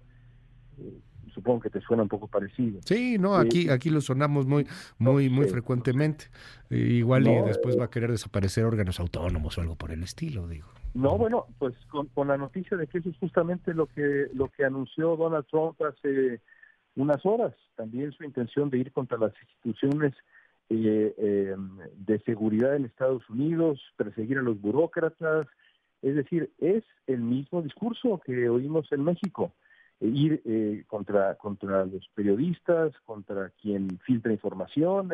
Es decir, eh, eh, los parecidos no son casualidad y, por supuesto, son ambas figuras muy peligrosas para la democracia. Pero hay una esperanza la elección en la elección general, si no en la candidatura republicana, sí en la elección general, porque los republicanos no definen las elecciones, eh, también cuentan los demócratas y los independientes. Oye, ¿qué, ¿qué, fue lo que dijo León? O sea, porque lo acaba de decir hace, hace relativamente nada. Eh, me, me, me, brinca un poco porque pues ya se está yendo contra, contra libertades, inclusive constitucionales, que son básicas y fundamentales para la cultura gringa, ¿no? El, el tema de libertad de expresión, por ejemplo. O sea, ya habla de, pues no sé, de, de prohibir filtraciones, cosas por el estilo. El, el, discurso está volviéndose cada vez más agresivo eh, en, Donald Trump. Él eh, ha, ha, dicho con toda claridad, por ejemplo, que un presidente en funciones merece impunidad absoluta. Porque si no, dice Trump, el presidente no puede actuar con la libertad que, que, que merecería y que necesita. El, el, presidente merece, necesita impunidad absoluta. Él está diciendo eso, evidentemente, no solamente pensando en la segunda presidencia, que será la presidencia de la venganza y la retribución, así la ha planteado él, sino también, evidentemente, en, retrospectiva por los problemas legales que, que enfrenta. Pero imagínate lo que, lo, que eso, lo que eso supone, Luis, es decir, un presidente o un candidato presidencial diciendo, si yo llego, voy a exigir y merezco impunidad absoluta. Bajo esa consideración, por ejemplo, Joe Biden podría mandar a matar a Donald Trump y de acuerdo con Trump, no podría ser juzgado porque es presidente. De ese calibre es la barbaridad que está diciendo Trump.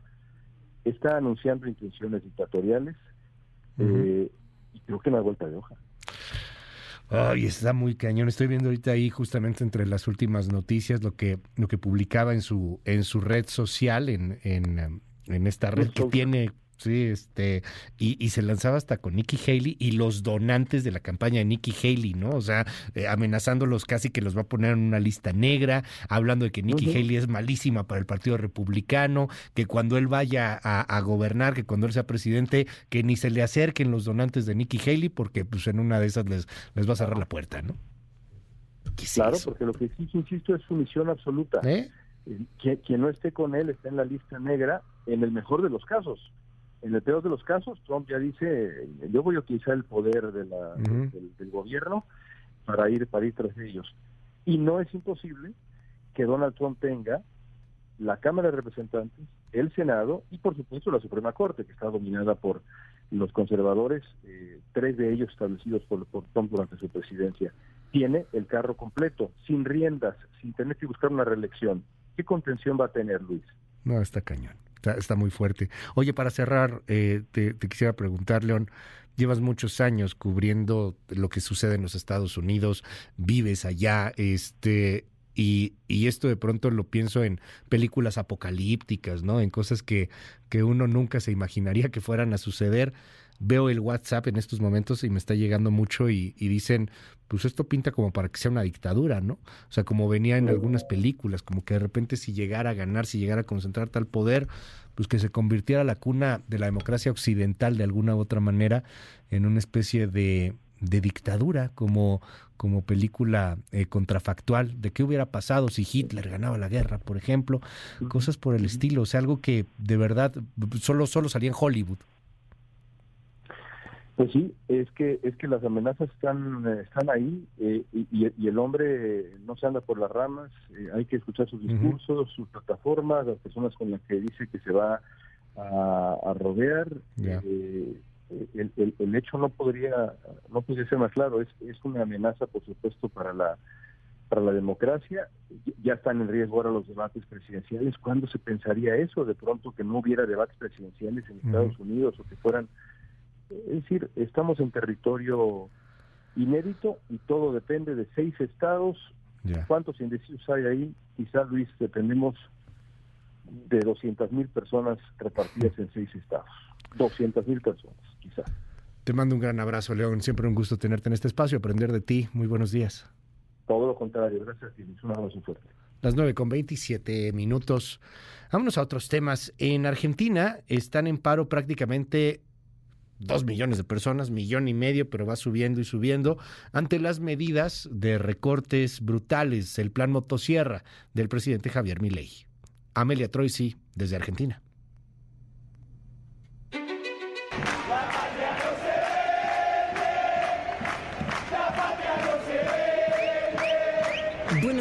Luis. El gobierno de Javier Milei está despertando a un conflicto que supo que tendría desde antes de asumir. La propuesta de un cambio tan radical tuvo ayer la primera consecuencia. Los gremios salieron a la calle y decretaron un paro de transporte que dejó a la gente de a pie. Pero la realidad es que la actividad continuó normalmente y la gente continuó como pudo trabajando. Así lo asegura la ministra de Seguridad, Patricia Bullrich. Bueno, lo vi muy flojo. Me parece que 40.000 personas es un número bajo. La plaza que ni siquiera estaba tomada y una cuadra para atrás. Yo lo vi, vi las imágenes completas. Igual era el 0,19% de los trabajadores de este país. La mayoría de la gente hoy decidió trabajar. La mayoría de los asistentes eran militantes, sindicalistas y trabajadores del Estado que ven en riesgo la posibilidad de perder el trabajo. El resto estuvo ausente. Por su parte, Héctor Da, el secretario general de la CGT, explicó por qué a 40 días de haber asumido el poder se le hizo un paro general a Javier Milei. ¿Ustedes se creen que nosotros queríamos hacerle un paro a un gobierno tan rápido? No. Tuvimos una conversación con un funcionario del gobierno y de golpe porrazo nos aparece un DNU donde desregula toda la economía y entre ellos toca derechos individuales, derechos colectivos. Nos quita la capacidad de acción sindical donde hay un ajuste y el 90% de los trabajadores no va a poder recomponer su salario. No hay nada de diálogo. El gobierno no dialoga con nadie. Esto recién empieza y el próximo martes el Congreso tiene la última palabra, o al menos la aprobación o no de esta mega ley que propone una desregulación completa de la economía. Ese será otro capítulo. Hasta aquí mi reporte. A poner interesante la Argentina ultrapolarizada. Hoy, de hecho, es la primera plana de Wall Street Journal. Sí, Argentina está ahí en la primera del Wall Street Journal. Vámonos a otros temas también que tienen que ver con nuestra América Latina. Colombia. ¿Ya vio lo de Colombia? Ay, nanita. Petro, pues es un presidente polémico de izquierda. Y ayer, pues cuestionó, censuró, de hecho, pues que esté prohibida la mota, la marihuana y la cocaína si la pones en comparación con el daño que está haciendo el fentanilo. De la marihuana, pues usted y yo sabemos que eso ya está más que abierto, ¿no? En un buen de lugares. Este, acabo de ir a, a Las Vegas y hay una tienda que me impactó que se llama Planet 13. Entré ahí por curiosidad, no me empiece a decir de cosas. ¿Por qué se ríen? O sea, han de traer cosas del Planet 13, ¿eh? por eso han de estar riéndose.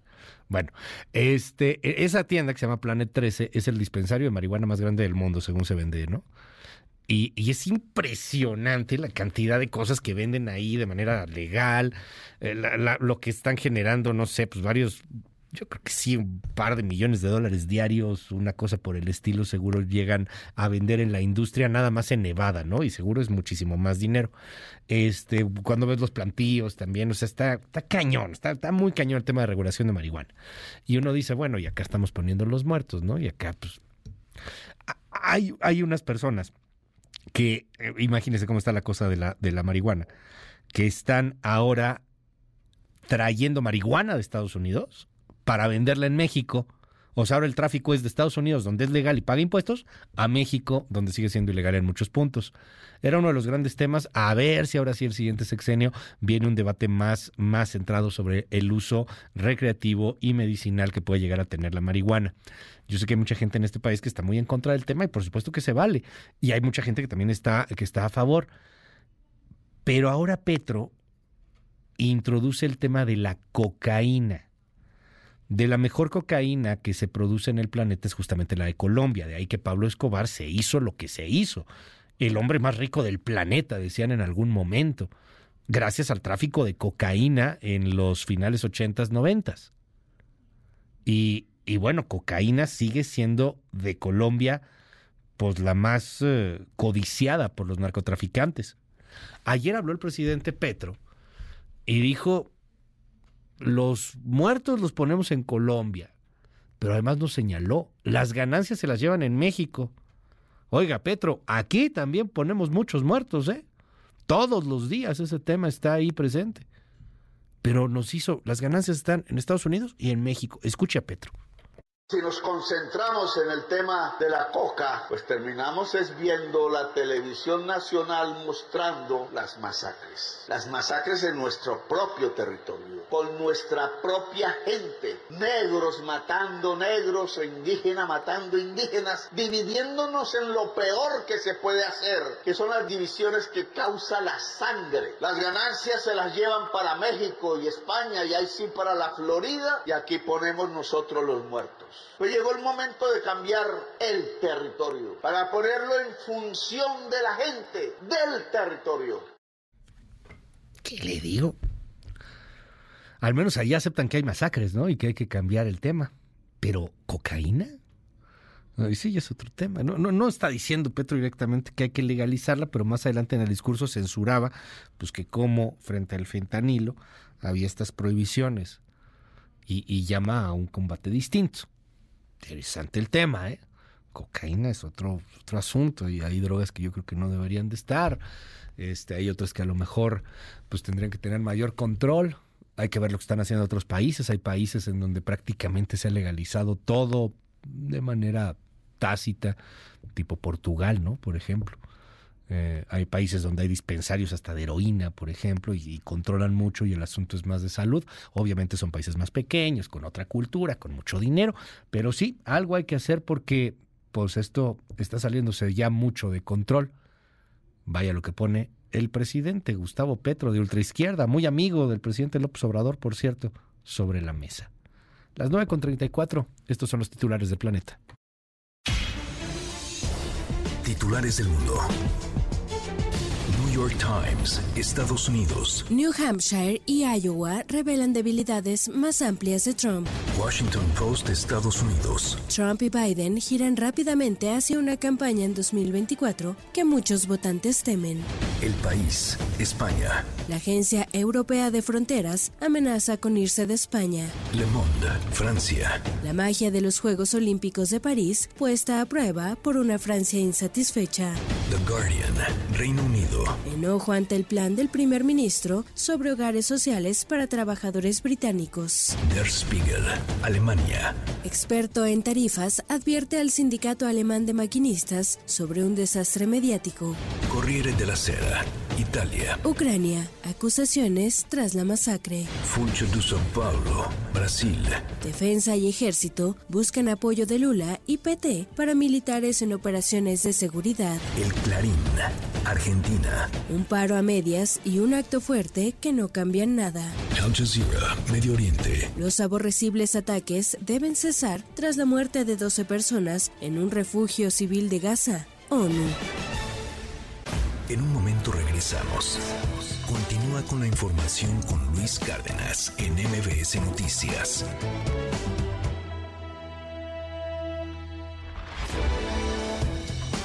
Ya estamos de regreso. MBS Noticias con Luis Cárdenas. Continuamos. Central de Inteligencia Política presenta las tres columnas más destacadas del día.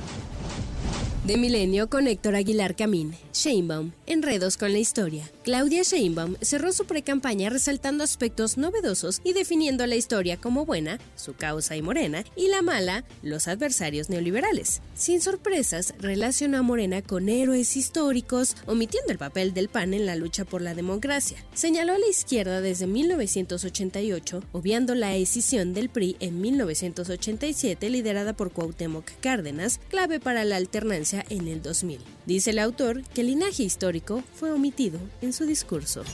Del financiero con Salvador Camarena, gobernadoras y gobernadores en una república fracturada. La polarización que vive México se ha traducido en que se volvió costumbre que a Palacio Nacional acudan con demasiada frecuencia los gobernadores del color del ocupante de ese inmueble y que por el contrario gobernantes de otras entidades no son tratados de forma similar. El centralismo de López Obrador ha llevado a la desarticulación regional, generando dudas sobre la capacidad de los gobernadores para abordar retos conjuntos más allá de la ideología. Finalmente del portal Opinión 51 con Sandra Romandía, Azucena Uresti y el periodismo. La autora elogia a Azucena Oresti, destacando su compromiso con el periodismo que busca la verdad más allá de afiliaciones políticas. Resalta la colaboración y amistad desarrolladas, subrayando el profesionalismo y obsesión por la perfección de Oresti. Enfatiza la importancia del periodismo que no persigue el poder ni fines partidistas. Con síntesis de Mariana Peralta, estas fueron las columnas del día. Síguenos en la cuenta de Twitter, arroba mx-arma.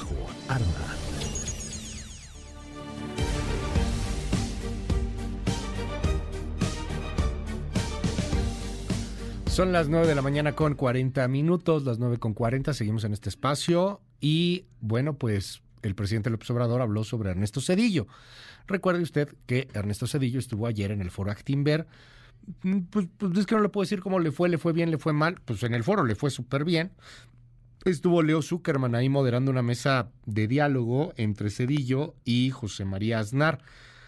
Pues que están los dos, perdón, en el mismo tema, perdón, me dio aquí, este, en el mismo asunto, ¿no? O sea, los dos son, este, pues, pues de una economía más bien liberal, de la del mismo corte ideológico, entonces más bien se complementaron ideas. Y Cedillo, pues si acaso ahí le mandó un raspón al presidente López Obrador, pues diciendo que, de pronto los presidentes empiezan a insultar y que empiezan a llamar neoliberal, y él dijo, yo soy liberal, no neoliberal. Está bien. Eh, no podemos ver todo lo que pasó porque, bueno, pues es un evento privado, fue de Actimber y muy pocas cosas, pues aparecen hoy ahí en la prensa, algunas crónicas de quién estuvo, pero como tal, escuchar el discurso, pues hay muy, muy poco.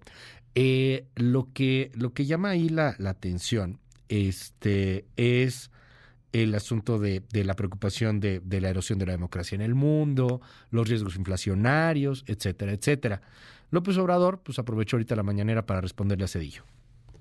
Él tiene derecho a expresarse y a defender lo que piensa, nada más, como se sabe, pensamos distintos. Para él el neoliberalismo es un modelo viable, para mí no. El neoliberalismo es para nosotros neoporfirismo y es proteger a las minorías, que por cierto también de manera lógica lo siguen apoyando a él. Lo reconocen, seguramente fueron los que lo invitaron, como no lo van a apoyar, pues si les entregó bienes del pueblo, de la nación, si los rescató en una crisis. Él es un representante de la oligarquía, pero piensa él que eso es lo que funciona, es su convicción es que no coincidimos porque, por ejemplo, cuando él estuvo de presidente, yo sostengo que no había democracia. Fíjense cómo tenemos posturas, ¿no? Y son proyectos distintos y contrapuestos. ¿Y por qué sostengo que no había democracia? Porque la democracia es el gobierno del pueblo y para el pueblo. Y él no gobernó para el pueblo, él gobernó para los de arriba. Y eso, según la definición aristotélica, si somos rigurosos en lo conceptual, en lo teórico, se llama oligarquía. Si fuese un gobierno democrático, no hubiese hecho lo que hizo de convertir las deudas privadas de unos cuantos en deuda pública. ¿Quién piensa y actúa así? Un oligarca.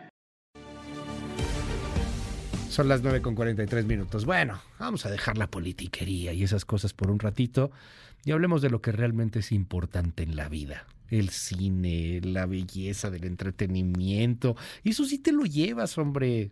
Seguramente uno se termina llevando los recuerdos de, muchas películas que, que se marcaron.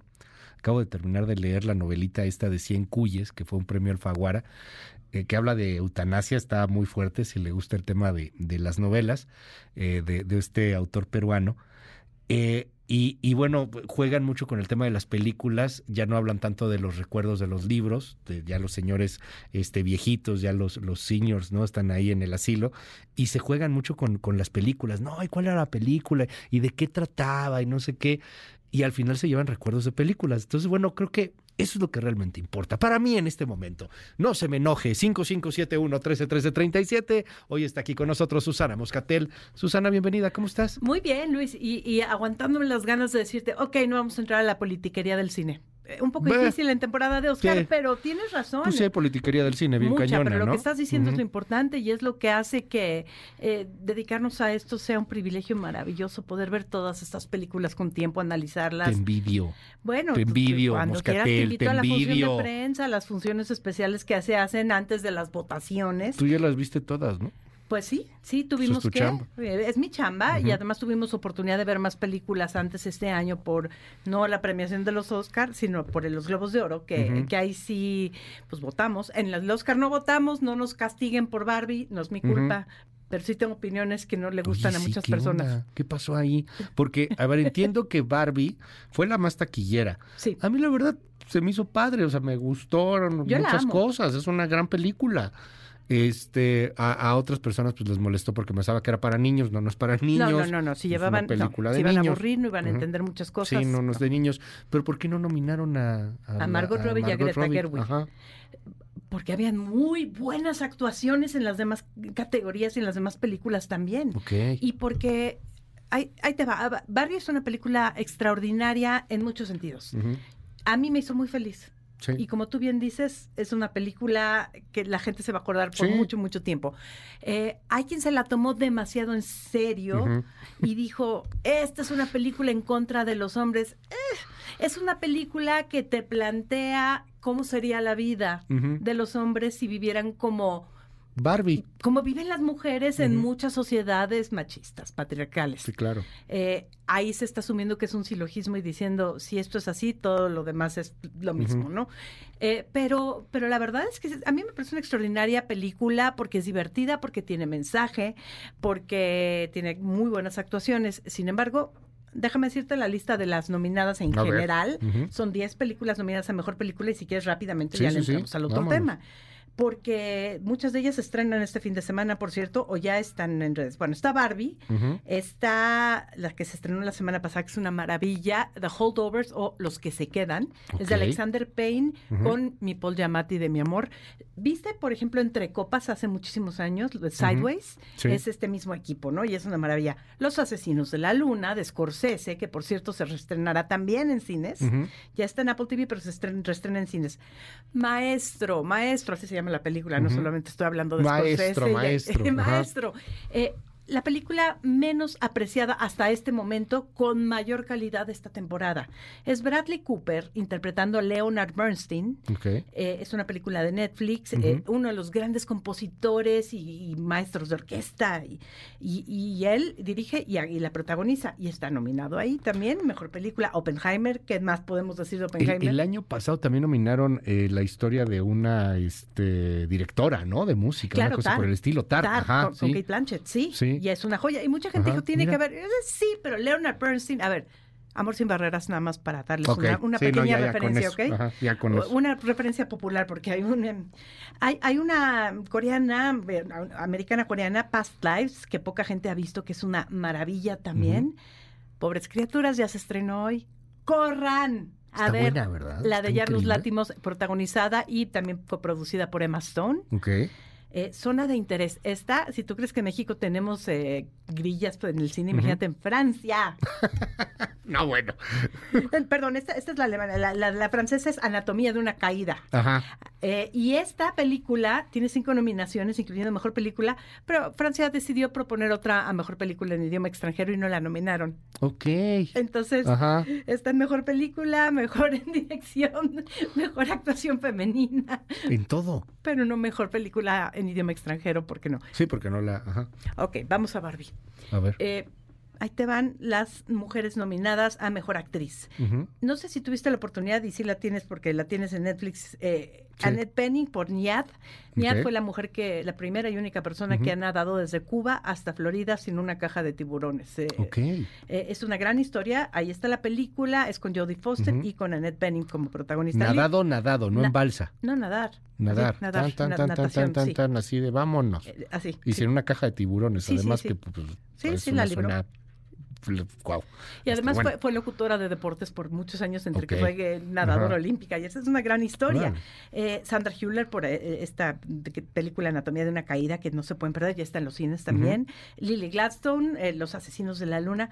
Carrie Mulligan por maestro, como me han ignorado maestro bien gacho, no saben el tamaño de trabajo, que ese es mi enojo. Hasta que la academia llegó y arregló eso. Y Emma Stone por Pobres Criaturas. Amo a Margot Robbie, creo que el trabajo que hace en Barbie es mucho más complejo de lo que parece, no solo pararte ahí y verte preciosa como es, Sí. pero no quitaría ninguna de estas actrices tampoco. Dicen que como no nominaron a Margot, este es un asunto machista. Se, lanzó todo el movimiento feminista en contra de, No la todo, habemos- academia. habe- Habemos muchas feministas que nos peleamos con otras feministas para Ajá. decirles, hey, es una competencia de cine, no, no, Sí, no, no es de, de, de actuación en este caso. Y por cierto, sí está nominada Barbie a Mejor Película y Margot Robbie es productora, así que también tiene su nominación. Ya. Igual que Greta Gerwig no está nominada en dirección, ahí pues puede ser un poco más debatible. Ya. Eh, a mí me hubiera encantado verla nominada ahí, pero sí está nominada a Mejor Guión Adaptado. Ok. Eh, y si ya estamos hablando de mensajes, creo que en el guion hay un mens- el mensaje es donde, de Está donde cañón, nace. ahí está la historia de todo. A mí me pareció de pronto, la palabra está muy desgastada en el uso político y en el uso de en México, pero eh, en, en el teatro y en, y en el arte es muy importante, es un género. Inclusive, a mí se me hizo una, una hermosa farsa.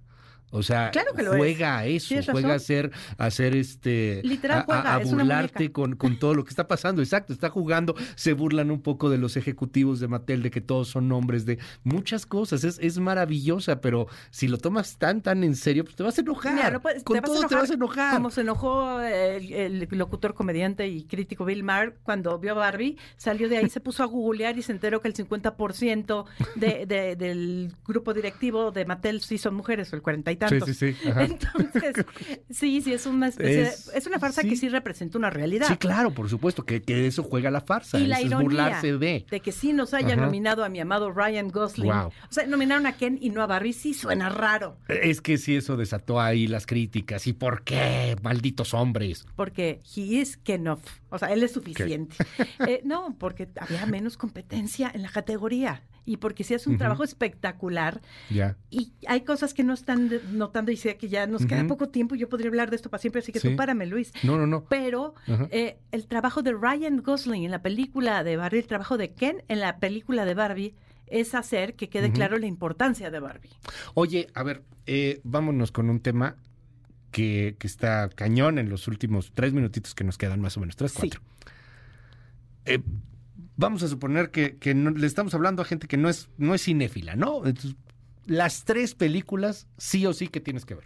De todas estas, está bien cañón. Eh, Estamos, tres, ok. eh, las tres, las más cañonas. Asumiendo que ya vieron Digo, Barbie, obviamente ¿no? pensó que ya vimos Barbie y ya Oppenheimer. sí, ya, Barbie y O sea, Oppenheimer. de, y, y Asesinos de, la. Luna, que Esa yo no la he visto. Bueno, pues bueno. Asesinos de la Asesinos Luna. de la Luna, por supuesto.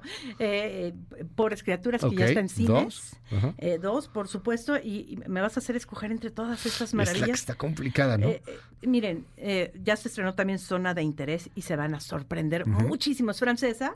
A veces nos cuesta trabajo leer subtítulos también a nosotros. Nos burlamos de los, de los gringos, pero sí. lo- luego los Sí, mexicanos claro. somos iguales. Sí. Vale toda la pena. Y si vean Maestro, ya sé que me salté, me dije una de más. Vean Maestro en Netflix. Ok, y además está en Netflix. Sí, nada pero más pues que tienen que oírla con el mejor sonido posible. Ah, perfecto. Sí. Perfecto ahí. Pe- pe- Pero bueno, es que también están los que se quedan. Luis, no sé qué haría yo aquí. O sea, tú te dirías, digo, sacando, sacando los blockbusters de Oppenheimer, de Barbie, y este, inclusive saquemos este de la, de la luna, porque ya había, ya se había estrenado, ¿no? Eh, sí, ya Los estaba. Asesinos de la Luna, sí, Ajá. es de Scorsese y es una O sea, de la- sus mejores películas. Con la que te vas a quedar y, y vas a estar un buen rato y te va a marcar, te va a dar un mensaje, te vas por maestro. Y pobres, cria- pobres, pobres criaturas, criaturas. Pobres criaturas, sin la menor duda, sí. Y, y muy importante zona de interés. Ok. Sí, Bueno, y muy pues ahí- buena además. Y ahí están las recomendaciones. ¿Cuántos son los Oscars? El, el- el 10 de marzo. El 10 de El marzo. 10 de marzo, o sea, estamos a menos de dos meses. Ok. Y, y- y vienen muchas actividades al respecto. Se están moviendo las apuestas en Las Vegas, ¿eh?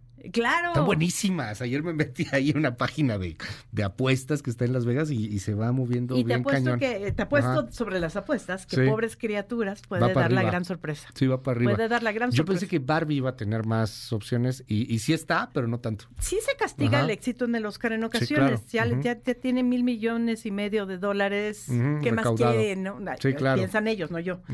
Pero de verdad hay grandes películas este año y eso es lo que yo celebro y pues no se puede detener todo. Martin Scorsese también es uno de los temas ahí clave, ¿no? O sea, Pilares, ¿cuántos Oscars lleva?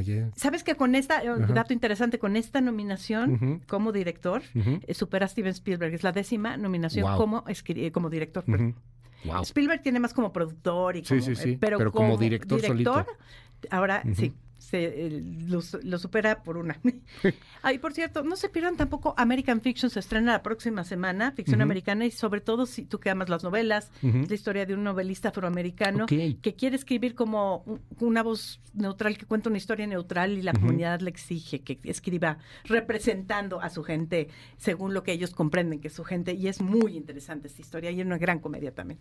Muchísimas gracias, gracias Susana Moscatel. ¿Te, te seguimos en tus redes? Gracias, sí, arroba Susana Moscatel o solo el nombre, sino arroba eh, el, medio y la red social. Gracias, y ahí te estamos leyendo siempre en Milenio. Gracias. Gracias, gracias Susana. 9.55, regresamos. En un momento regresamos.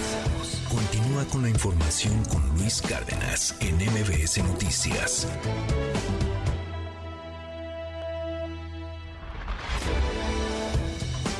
Ya estamos de regreso. MBS Noticias con Luis Cárdenas. Continuamos. Las 9 con 59. Pásela increíble, maravillosamente bien. Disfrute, goce, viva. No se tome todo tan en serio. De verdad, hay muchas cosas que, pues ni modo, hay que, hay que aceptar. Hay otras muchas en las cuales sí podemos chambearle y trabajar y cambiarlo. Pásela muy bien. Yo soy Luis Cárdenas y se lo digo con el corazón en la mano. Es un honor, un amor, un privilegio estar con usted un ratito cada mañana. Le aprecio en el alma esta oportunidad. Se queda con Gaby Vargas y después está aquí Ingrid y Tamara. Bye bye. Esto fue MBS Noticias con Luis Cárdenas.